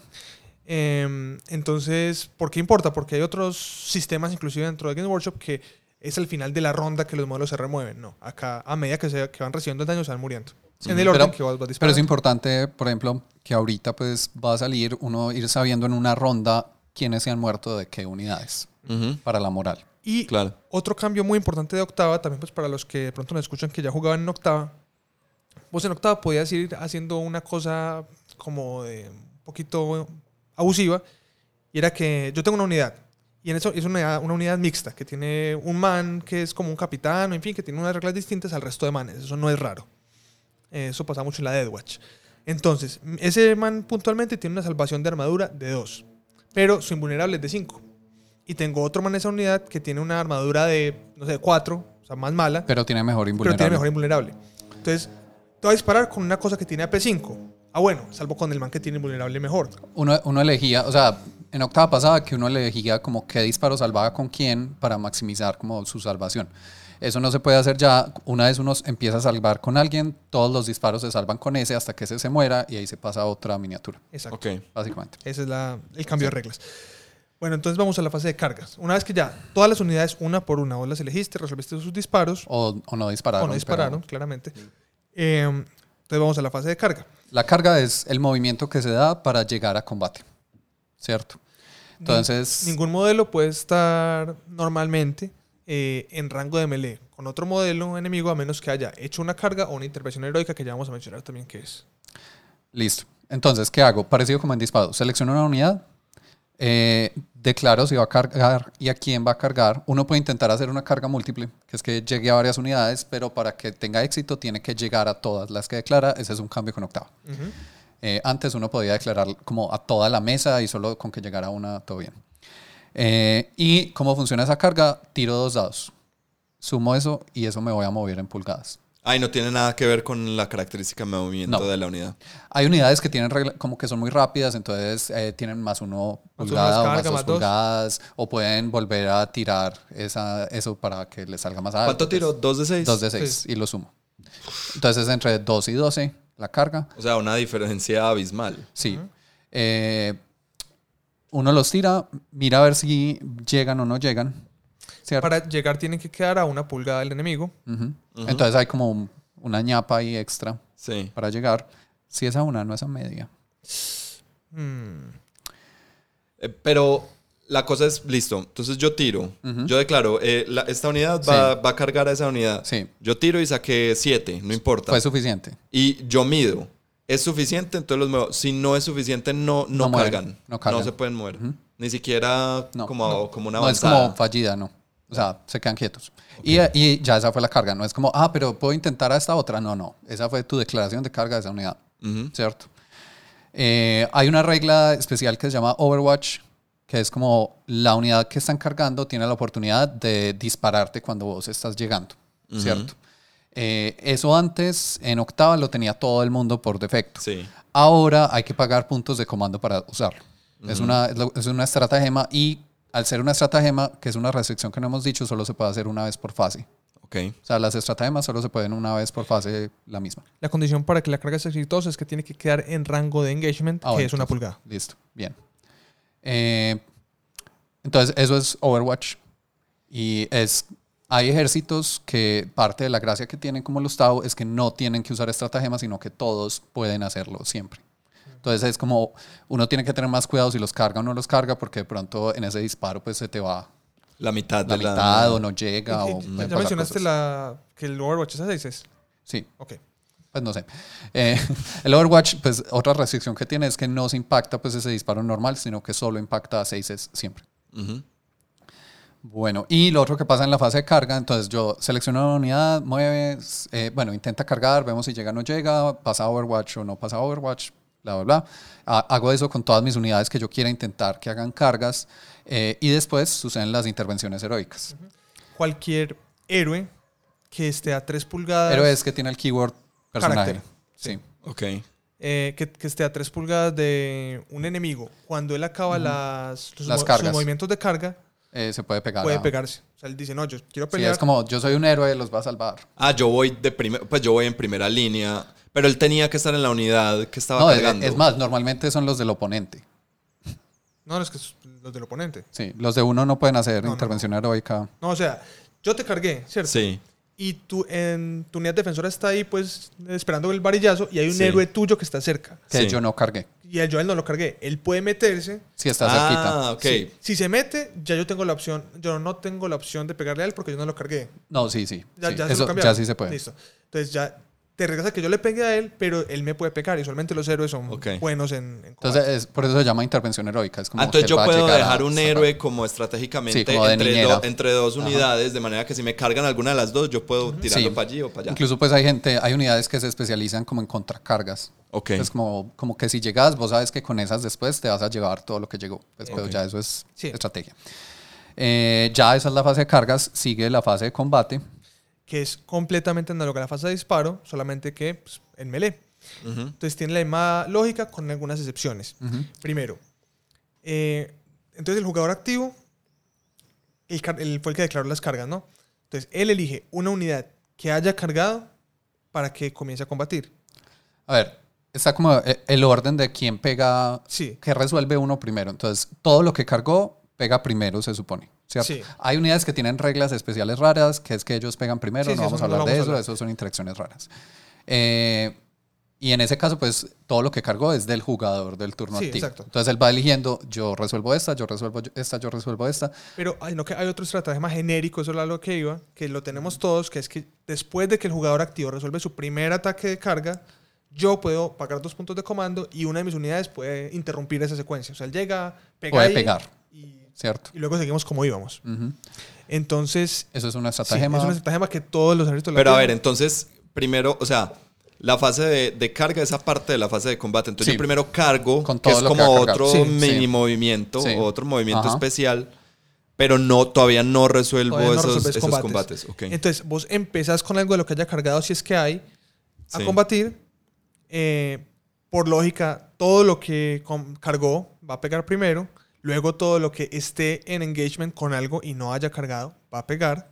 En el orden que primero pega el oponente y después el activo. Exacto. Y cuando todo eso se resuelva, acaba la fase. Con la salvedad de que pues, el- hay cosas que permiten interrumpir esa secuencia. Sí, listo. Entonces, ¿cómo se resuelve un combate? muy rápidamente. Es Eh, exactamente lo mismo. Elijo una unidad que esté, pues que sea elegible, que esté en cuerpo a cuerpo. Primero hacen un movimiento que se llama Pailin, que es como que se acercan, no, Claro. vamos- no importa Sí, mucho. son tres pulgadas, en fin. Eh, después es el combate, que uno miraría, bueno, quiénes pelean, porque en esta no pega toda la unidad, porque puede que haya unos que estén lejos, que es como los que están a engagement range y los que están a media pulgada de los que están a engagement range, que es como los más cerquita a los enemigos. Eh, se calcula el número de ataques, se calcula, se dice qué objetivos para esos ataques, porque de pronto yo estoy peleando con más de una unidad a la vez. Eh, se seleccionan esos ataques con qué armas son, porque a veces es una unidad o personaje o lo que sea que tiene más de un arma de cuerpo a cuerpo. Eh, y ya se resuelve exactamente igual que como fue en disparo. Solo que en vez de usar el ballistic skill, uso Weapon Ah, skill. weapon skill. weapon skill. Y las armas de combate cuerpo a cuerpo, por lo general, lo que tienen es un modificador a la fuerza de la miniatura. Ya. Entonces yo pego con mi fuerza ah, y hay armas que me dan más fuerza. Sí, no hay tipos de armas de melee, todas son simplemente melee. Ya Pero- no hay, ¿cómo es? Power weapons Sí. y estas Sí, cosas. pero- Pero ellas dicen explícitamente, ah, bueno, no, es el AP del arma. Sí, el- Porque niegan, reducen la salvación. O sea, esas, esas armas como genéricas ya no tienen una regla específica, sino que dentro de su perfil uno como que identifica, ah, es que tiene AP3, daño 2, es un arma de tal cosa. Sí. En fin. Eh, lo otro que es medio importante acá es que aquí sí aplica lo que decías vos de los dados de distintos colores. Porque esto sí es una sola tirada que puede ser con armas distintas, hay, hay diferentes objetivos. Aquí sí hace uno llega como los azules van para acá, los rojos van para acá, tira todo y, y va resolviendo. Eh, entonces, íbamos. Se selecciona una unidad que sea elegible en ese momento. Se, Objetivos, ya lo sí, se explicado. activa todo esto, se resuelve, tan, se pasa a otra unidad. Eh, llega un punto en que después de las que todas las que cargaron normalmente, ya el oponente si tiene cosas vivas, pues puede responder y ahí ya nos estamos esturnando porque de pronto yo tengo en combate algo que no cargo también. Sí. O sea, pues, a veces quedan dos cosas que son muy resistentes, pues que no se murieron en una sola fase de combate y llevan ahí dos o tres turnos pegadas. Entonces ahí Van a pegar en van ese a pelear. Sí. Eh, después de que una unidad pega, consolida, eh, que es otro movimiento. Entonces es como, está el primer movimiento del pailín, que es como se acercan para que peguen todos los que puedan, se resuelve ese combate y después consolida, que es que se vuelven a acercar porque pudo, pudo haber bajas o cosas. Ya. Ah, sí, ambos, movi- ambos movimientos eh, se hacen hacia, el hacia la unidad más cercana, entonces pues eso limita mucho. Sí, no es como que vos puedas abusar demasiado, como, ah, tengo un movimiento gratis, me voy a mover para este lado. A Eso este es más como para objetivo". acomodar los modelos. Sí. Ujú. Y bueno, Ya. eso es la fase Esa de... es la fase de combate. de combate. Nos falta una sola fase. Ya va a acabar esta tortura. este, este calvario. No mentiras. Todo va a estar bien. Eh, que la última fase es la Está fase bien. moral. Cálmate, Daniel Quintero. Uy. Apaguen este podcast. Eh, la fase moral. Entonces, esta fase lo que representa es eh, estas unidades que de pronto perdieron modelos durante todo el turno, pues eh, se van a sentir mal, va a haber alguien que le da miedo, o yo no sé, van a perder cosas y se van a ir algunos del combate. Esta Eh. es la fase de- del meme del perrito, del, del perrito con estrés postraumático. No. Que es el perrito mirando así como con los ojos todos abiertos y como imágenes de guerra. Ah, detrás. sí, sí, sí, sí, sí, de Vietnam, sí, básicamente, sí. usualmente de Vietnam. Eh, eh, Esto es, es charro porque esta mecánica existe en muchos juegos y siempre es como súper estúpida. Como, ok, esta unidad de 35 manes, 5 cayeron y nos asustamos 30 y nos vamos. Ajá. Y como nos vamos, de- aparecemos de la mesa. Nos suicidamos. Antes no era así. Sí. ¿Cierto? Ajá. Eso es algo nuevo de octava y de novena que ya pues también lo volvieron mucho más sencillo, como que antes era una fase muy complicada que tenía un montón de reglas. Y que usualmente no tenían ninguna consecuencia. O sea, que era como, ok, haga un montón de cosas y no va a pasar nada. Ya importa un poco más. Pero a ver, Entonces, ¿qué pasa? Lo primero es que las unidades que uno va a ir mirando unidad por unidad que haya sufrido bajas, tiene que hacer un chequeo de moral, ¿cierto? Ajá. Un chequeo de moral es tirar un D6, que es un dado, más y sumarle cuántos modelos de esa unidad se murieron ese turno. Ok. ¿cierto? Un 1 siempre es un éxito. O sea, si saco uno en el dado, no importa cuánto da esa suma, eh, aguantaron, no se Ajá. van a ir por moral.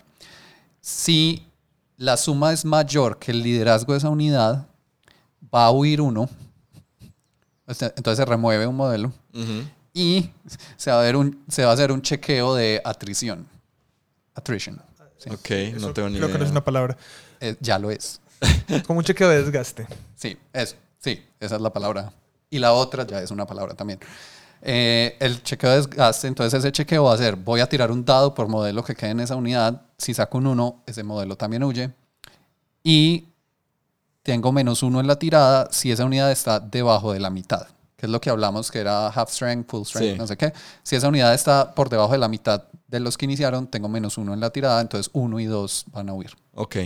Y cuando huyen, se remueven, Se remueven, del tablero. ¿cierto? Ya no es, en mi época, de nuevo, salían Corriendo, y hacia mi lado y del tablero. Hacia, hacia el borde más cercano Ajá. y tenían que esquivar como a la gente. Y luego, y luego podías volverlos a capturar básicamente. Sí, podías intentar Y volverlos si, le- a... y si se tenían que devolver por cualquier motivo, ya se quitaban del todo porque es Sí. como que los atrapaste. Sí, no, no. Eso, todo lo que acabamos de decir no es real en este momento. Ok. Pero, Eh, eh, se la- hace.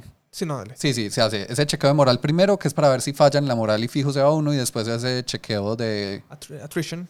¿Cuál era la palabra? Desgaste. De Desgaste. desgaste. De desgaste, eh, que, que en ese todos los que quedan tienen una posibilidad pequeña, pero la tienen de irse. Ajá. Sí, y esa posibilidad es más grande si están Por debajo de la mitad. de unidad. Eso, ¿qué lógica tiene? Las unidades que son pocos modelos, 5, quizás hasta 10, realmente son medio élites, entre comillas, ¿cierto? O sea, no son unidades que de pronto vayan a escapar tantos tan fácil temáticamente. Y las unidades que son de 15, 25, 30 que existen, usualmente son más despelotadas, menos organizadas, entonces posiblemente sea más fácil que algunos se pierdan y no se encuentran. Por ahí va como la lógica de lo que esto quiere representar. Lo cierto es que antes era un chequeo que usted lo hacía 100 veces y de pronto alguien fallaba una. Pues era muy difícil que pasara. Ya en partidas, pues yo he jugado como 4 o 5 partidas de novena y en todas alguien ha muerto por attrition. Sí, y también da pues como un poquito más como de posibilidad de diseño, porque ya son dos chequeos que yo puedo poner modificadores porque esta facción tiene tal cosa, esta tal otra, bueno, no importa.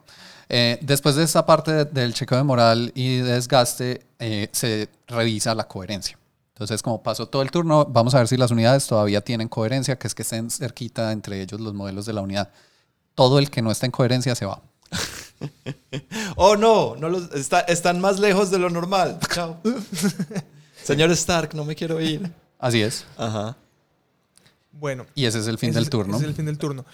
Entonces me, me dirás, pero ok, muy bacano y todo, ¿cuándo sé si estoy ganando? Nunca. Nunca. No me entiendes. Em, realmente cada misión pues es muy explícita en qué punto Sí. se revisan las condiciones de, de, de puntuación. Algunas son al final, otras al principio de cada ronda, Sí. otras al principio de cada turno. Entonces hay que ser, saber pues qué estamos jugando. Ya, en el Mission Briefing Sí. es donde me dicen Ahí eso. explican ¿cierto? eso. Sí. Y lo, que- lo cierto es que pues hay unos objetivos que son como eh, progresivos, o sea que los vas haciendo durante cada, toda la partida y sumando lo que va pasando. Hay otros que son como cada ronda miramos. Esos usualmente los de cada ronda son los que tienen que ver con los objetivos que están en la, en la mesa. Entonces, en algún punto de la ronda vamos a comparar quién tiene más, o yo tengo los que están en mi zona, o tengo los tuyos. Eso con toda seguridad va a pasar. que realmente es a lo que estamos jugando. Sí. O sea, yo sé que en el turno pareciera que nos estamos matando y ya, que hay gente que juega así, pero realmente lo que estamos intentando es hacer más puntos por objetivos. Ya. Listo. Eh, otro gran cambio entre octava y novena es que en octava puntualmente el juego oficial balanceado era solamente pues la, La misión. la misión y ya. Ya la- hay una cosa que se llama objetivos secundarios. Vos escoges tres objetivos secundarios de un listado, tampoco vamos a ahondar mucho en eso, eh, que te dan como ciertas condiciones, que si matas estos y haces estas condiciones muy específicas, te da X cantidad de puntos. Escoger esos objetivos es parte de la estrategia, porque eso puede definir si ganas o perdes, básicamente. Y al final de la partida lo que haces es que sumas todo lo que hiciste por secundarios más lo que hiciste por los primarios, que viene siendo lo de los objetivos de la mesa, de la misión como tal. Y eh, esa suma tiene que ser mayor que la suma del oponente. De nuevo, los objetivos secundarios también full disclosure. Sí. Sí, es Todos, más. todos saben cuáles son los objetivos en- en primarios y esa- secundarios de, Sí, de en, esa, todos. en esa secuencia que dijimos, donde, digamos, de la misión, donde era como, ah, no, hacemos el ejército, no sé qué, no sé qué, hay un punto que la misión es la que dice cuál es ese punto donde se eligen objetivos secundarios. Ok. ¿cierto? Eh, ahí es importante que cómo se eligen. Vos elegís tus tres aparte, yo elijo mis tres aparte y los mostramos a la vez, Ok. ¿cierto? Sí, no, no hay un metajuego de ja, pero como... Ajá. Y muchas misiones tienen algún objetivo secundario específico de esa misión que, Que puedes podés elegirlo si dentro de tus tres objetivos secundarios. Eh, ¿Qué tipo de cosas hay? hay? hay cosas como, por ejemplo, una miniatura, en vez de hacer cualquier cosa ese turno, va a eh, hablar por radio y eso te da un punto. Pues como algo así. Entonces vos estás haciendo como un trade-off ahí entre que ella actúe y ganar puntos. Eh, otro puede ser eh, matar monstruos. Entonces, por cada tantas heridas que le haces a monstruos, te dan algo, o a vehículos, o matar hordas, no sé qué. La restricción normalmente es que solo hay como categorías, solo puedes una- elegir un secundario de la categoría de destruir cosas, un secundario de la categoría de miniaturas que hacen cosas raras. un secundario de la categoría de Poderes cosas, psíquicos. sí, hacer poderes psíquicos y otra que es como de la categoría de, control controlar, de la controlar, mesa. controlar la mesa. Eh, y hay unos límites de máximo cuántos puntos podrás hacer- por secundario, ¿cierto? Eso, Eso está... cada objetivo lo dice. A diferencia de octava, esto es importantísimo, uno, un modelo puede hacer todos los puntos que le resulten posibles. Me explico. En octava, si yo tenía unos objetivos que eran como destruir monstruos y otro que era como destruir demonios, por decir algo, eso no existía, pero pues digamos que sí. Si yo lograba destruir un monstruo que era demonio, entonces solamente puede elegir uno o el uno otro. o el otro. En Aquí, esta, todo lo que suma. aplique. Todo lo que aplica se suma. ¿cierto? Eh, normalmente en los primarios, eh, yo por turno puedo hacer 15 puntos máximo, Sí. ¿cierto? Eh, y en los secundarios, el tope es 15 total por secundario. Sí, el, el tope total de puntos que puedes hacer sumando primarios y secundarios es 90. en Entonces, cada ronda. No, No, en, en toda, la en partida. toda la O sea, si yo jugué perfecto, hice todos los puntos, puedo hacer 90 puntos. Ok. Entre primarios y secundarios. Entonces eso, o sea, la partida podría quedar en tablas en 90 puntos. Pues eh, sería absurdo porque sería como hiciste todo lo que querías hacer y yo por motivo hice todo. Es que es imposible porque normalmente que yo haga primarios se cancela vos Ok. que también estás haciendo ok. los sí, de hecho, primarios. solo por eso es imposible, porque no, Sí. es imposible que ambos puntuemos los primarios Porque simultáneamente. los primarios, por ejemplo, dan lo máximo. Un, un ejemplo muy normal es Controlar más que el controlar más objetivos de la mesa. Pero entonces, ¿para qué, para qué capear la, la cantidad de puntos que puedo hacer en total? Porque en un torneo, si yo tengo un, un oponente que o no sabe jugar, o tiene una lista muy mala, o estoy yo muy de buenas, y le clavo, sin ser yo super teso, 300 puntos, pues exagero, pero no sé, 130 puntos, algo así, eso no es como razonable. ok. pues ya. ya- es pero- más como en torneo, pues, o cuando... No, pero digamos que los primarios tienen un cap que es en tiempo. Porque máximo se hacen 15 puntos por turno y, y- y van a ser 5 rondas, es una partida. O sea, al final de 5 Ah. rondas acabamos, Sí, que no lo habíamos dicho. olvidaba eso, que, que ya son 5 y no sé. Eh, entonces ese, ese es el tope. Ah, bueno, y los primarios normalmente no se pueden puntuar sino a partir de la segunda ronda. La misión lo dice, pero sí. Eh, los secundarios tienen un tope, es porque hay unos que son muy desbalanceados contra ciertas listas. Pues como que, por ejemplo, el de destruir vehículos. Si yo juego contra una facción que lo que ellos hacen es vehículos, pues yo voy a hacer una cantidad absurda de puntos en ese secundario. Entonces tienen un tope cuando ya es como, ya no te vamos a dar más puntos por esto. Pues simplemente estás jugando, no, Ya. no más.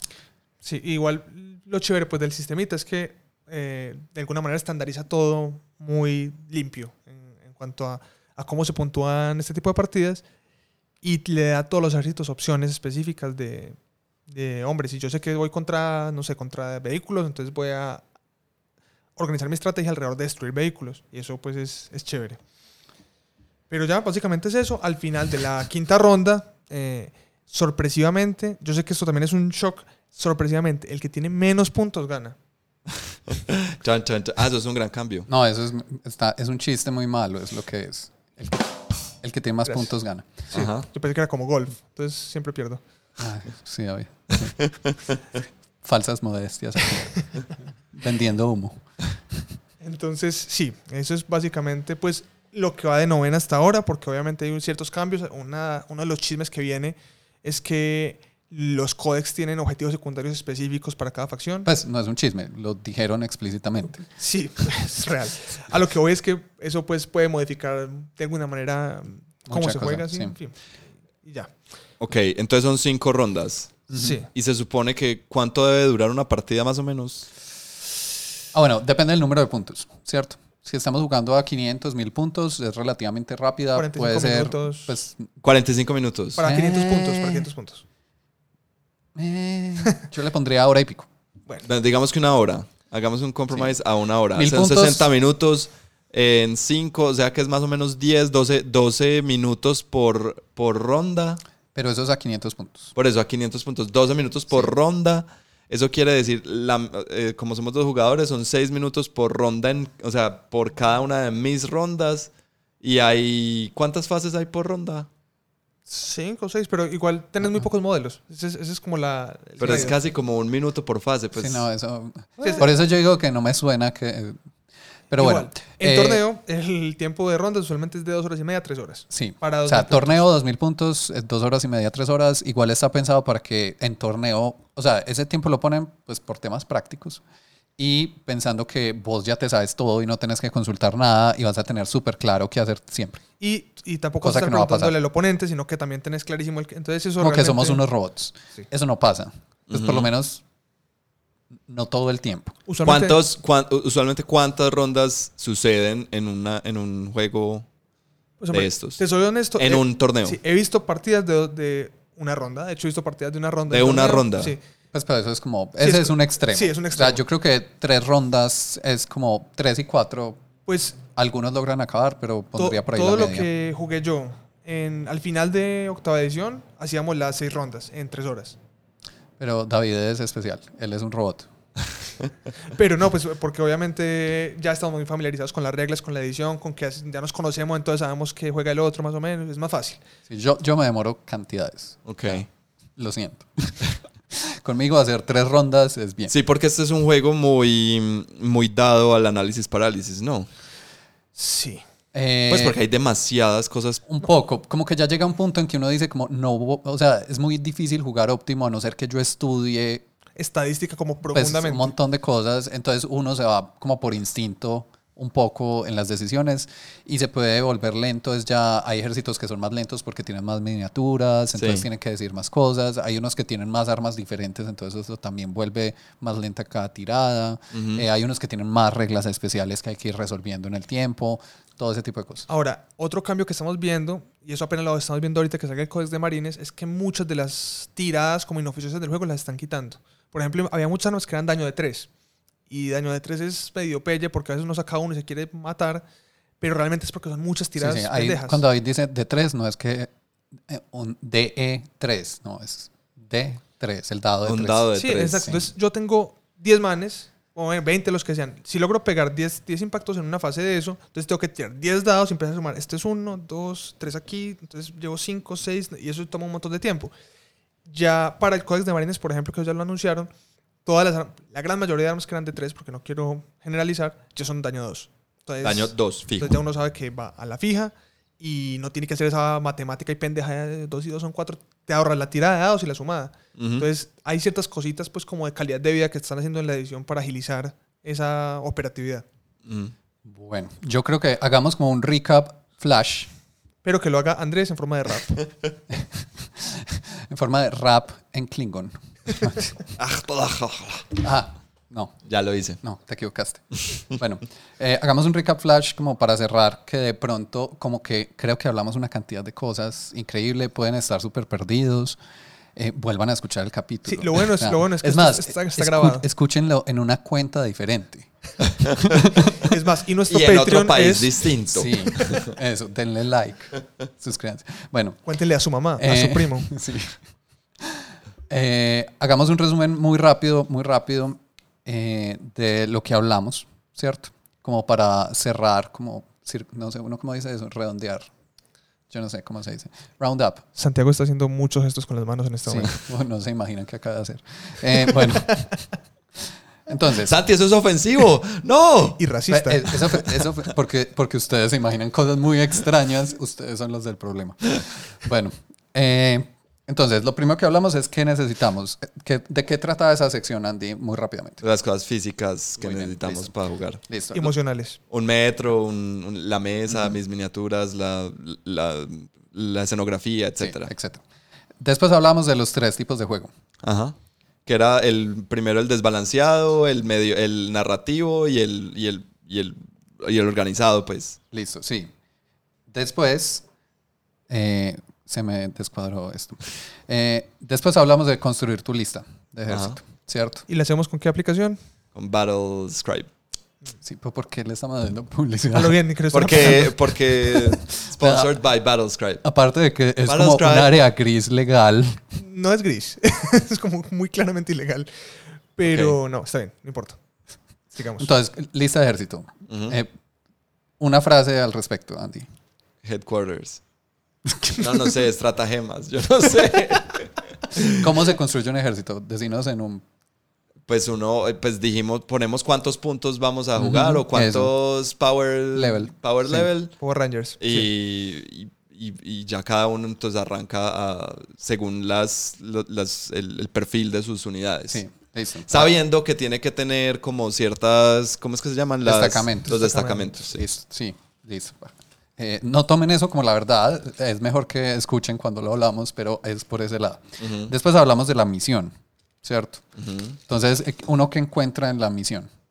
Pues no tenés que decir cada cosita, pero El despliegue, eh, los objetivos. sí, no como sé. el orden de todas las cosas. Y eso está, yo amo las misiones en esto porque están súper ordenadas y si uno no se acuerda de nada, como posiblemente les está pasando, uno puede leerla. Ajá. También hay que tener claro que Santiago es un robot. Otro tipo de. Ok. Hay dos robots diferentes acá. Eh, listo. Y después hablamos de cómo jugar. ¿cierto? Eh, entonces, primero en cómo jugar teníamos como toda una cantidad de reglas básicas, como que aplican en general y que las fuimos referenciando después. Eh, no te voy a preguntar cuáles. eso te iba a decir, por favor, no le preguntes. Estos exámenes están muy difíciles. No, y finalmente que en esta sí te voy a preguntar explícitamente, era la ronda de batalla. Andy, ¿cuáles son las fases Esta de sí una ronda sé. de batalla? Ah, fase de, em, de control, no, fase de, de comando. Muy bien. Eh, fase de movimiento. Bueno, y dinos con cada una más o menos eso que fase es. de comando, gana un punto de comando. Ya. Sí, y hago pasan shenanigans. cosas. sí. Perfecto. Fase de movimiento, cada una de mis unidades de- eh, digo cuánto se va a mover y se mueve. Ya. Sí, algo y así. puede correr. Eh, fase psíquica, Sí. las cosas psíquicas hacen sus cosas, sus cosas mágicas. Eh, fase de disparo, Sí. los que tienen armas disparan. Eh, carga, Sí, fase de carga, con dos dados de seis cada unidad des- eh, puede intentar cargar. Eh, después combate, cuerpo a cuerpo. Eh, y fin del turno. Ya, no. no, falta. Ah, eh, moral. Moral. Es como la Ajá. fase de moral, sí. Sí. ¿Qué pasa en la fase moral? Desaparecen, gente desaparece. Y no me quiero ir, señor perrito Ajá, traumatizado de. Vietnam. Eso. Exacto. ¿Listo? No, eso es. Eso Boom. es, eso es- Sacaste 4-3. Ah, Yo sé que puedes mejorar. carajo. pero eh, sacamos el promedio de nuestras notas para Andy o, o cómo es la cosa. No, no, yo evalúo el 20 vos el 35. ¿Qué? Y el otro Lo 50. evalúo él. Está bien. Andy, ¿cuándo te pones? Cinco, por supuesto. Súper importante. Hice las cosas súper bien. Bueno, no, eso fue eh, nuestro resumen, un poco largo, eh, pero es que tiene muchas, muchas cosas el juego de cómo se juega. que, ni, que ni siquiera es un tutorial, pues como full con esto no es suficiente, pero por lo menos se hacen una idea de cómo funciona, especialmente como esa estructura del turno, en qué consisten las misiones, como que ya queda claro si les llama la atención el juego o no, si se van a leer las reglas de pronto Pues si, si, si mamaron esta podcast, con toda seguridad les atrae el juego. Pero me pareció muy bacano también porque no solamente para el que no sepa jugar, sino que mucha gente que de pronto no juega desde antes de la cuarentena, eh, pues ahí hicimos mucho énfasis en esos cambios como puntuales de, de edición. Sure, sí, claro. Why not? Eh, también la gente que jugaba ediciones anteriores o conocía el juego hace mucho tiempo, pues de pronto este es un refresco bueno de las reglas y como del estado del juego actual, que hubo muchas cosas que se han simplificado, que han cambiado eh, para mejor, pues diría yo. Inclusive la gente que estaría, no sé, más feliz jugando otras cosas como Animal Crossing, también puede pues encontrarle un valor a, a de pronto dedicarle un ratico a escuchar este podcast. Mientras juegan Animal Crossing, Eh, lo recomiendo. manera. ¿Cierto? Ujú. Súper bien. Bueno, eso es como todo por hoy, ¿no?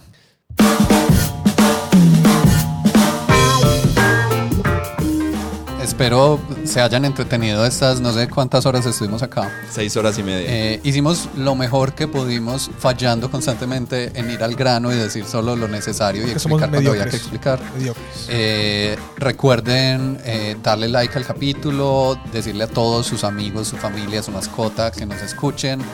Eh, Enséñele a su mamá con este episodio a jugar. Dios mío, no, con este no, mejor el de los chismes. No, con este. Eh, síganos en nuestras redes sociales, ldb.podcast, Facebook e Instagram. También estamos en los lugares usuales para escuchar podcast. Eh, gracias por escucharme. Y a Andy y a David. Yo soy Santiago. Yo soy David. Y yo soy Andrés. Chao. Chau. Up.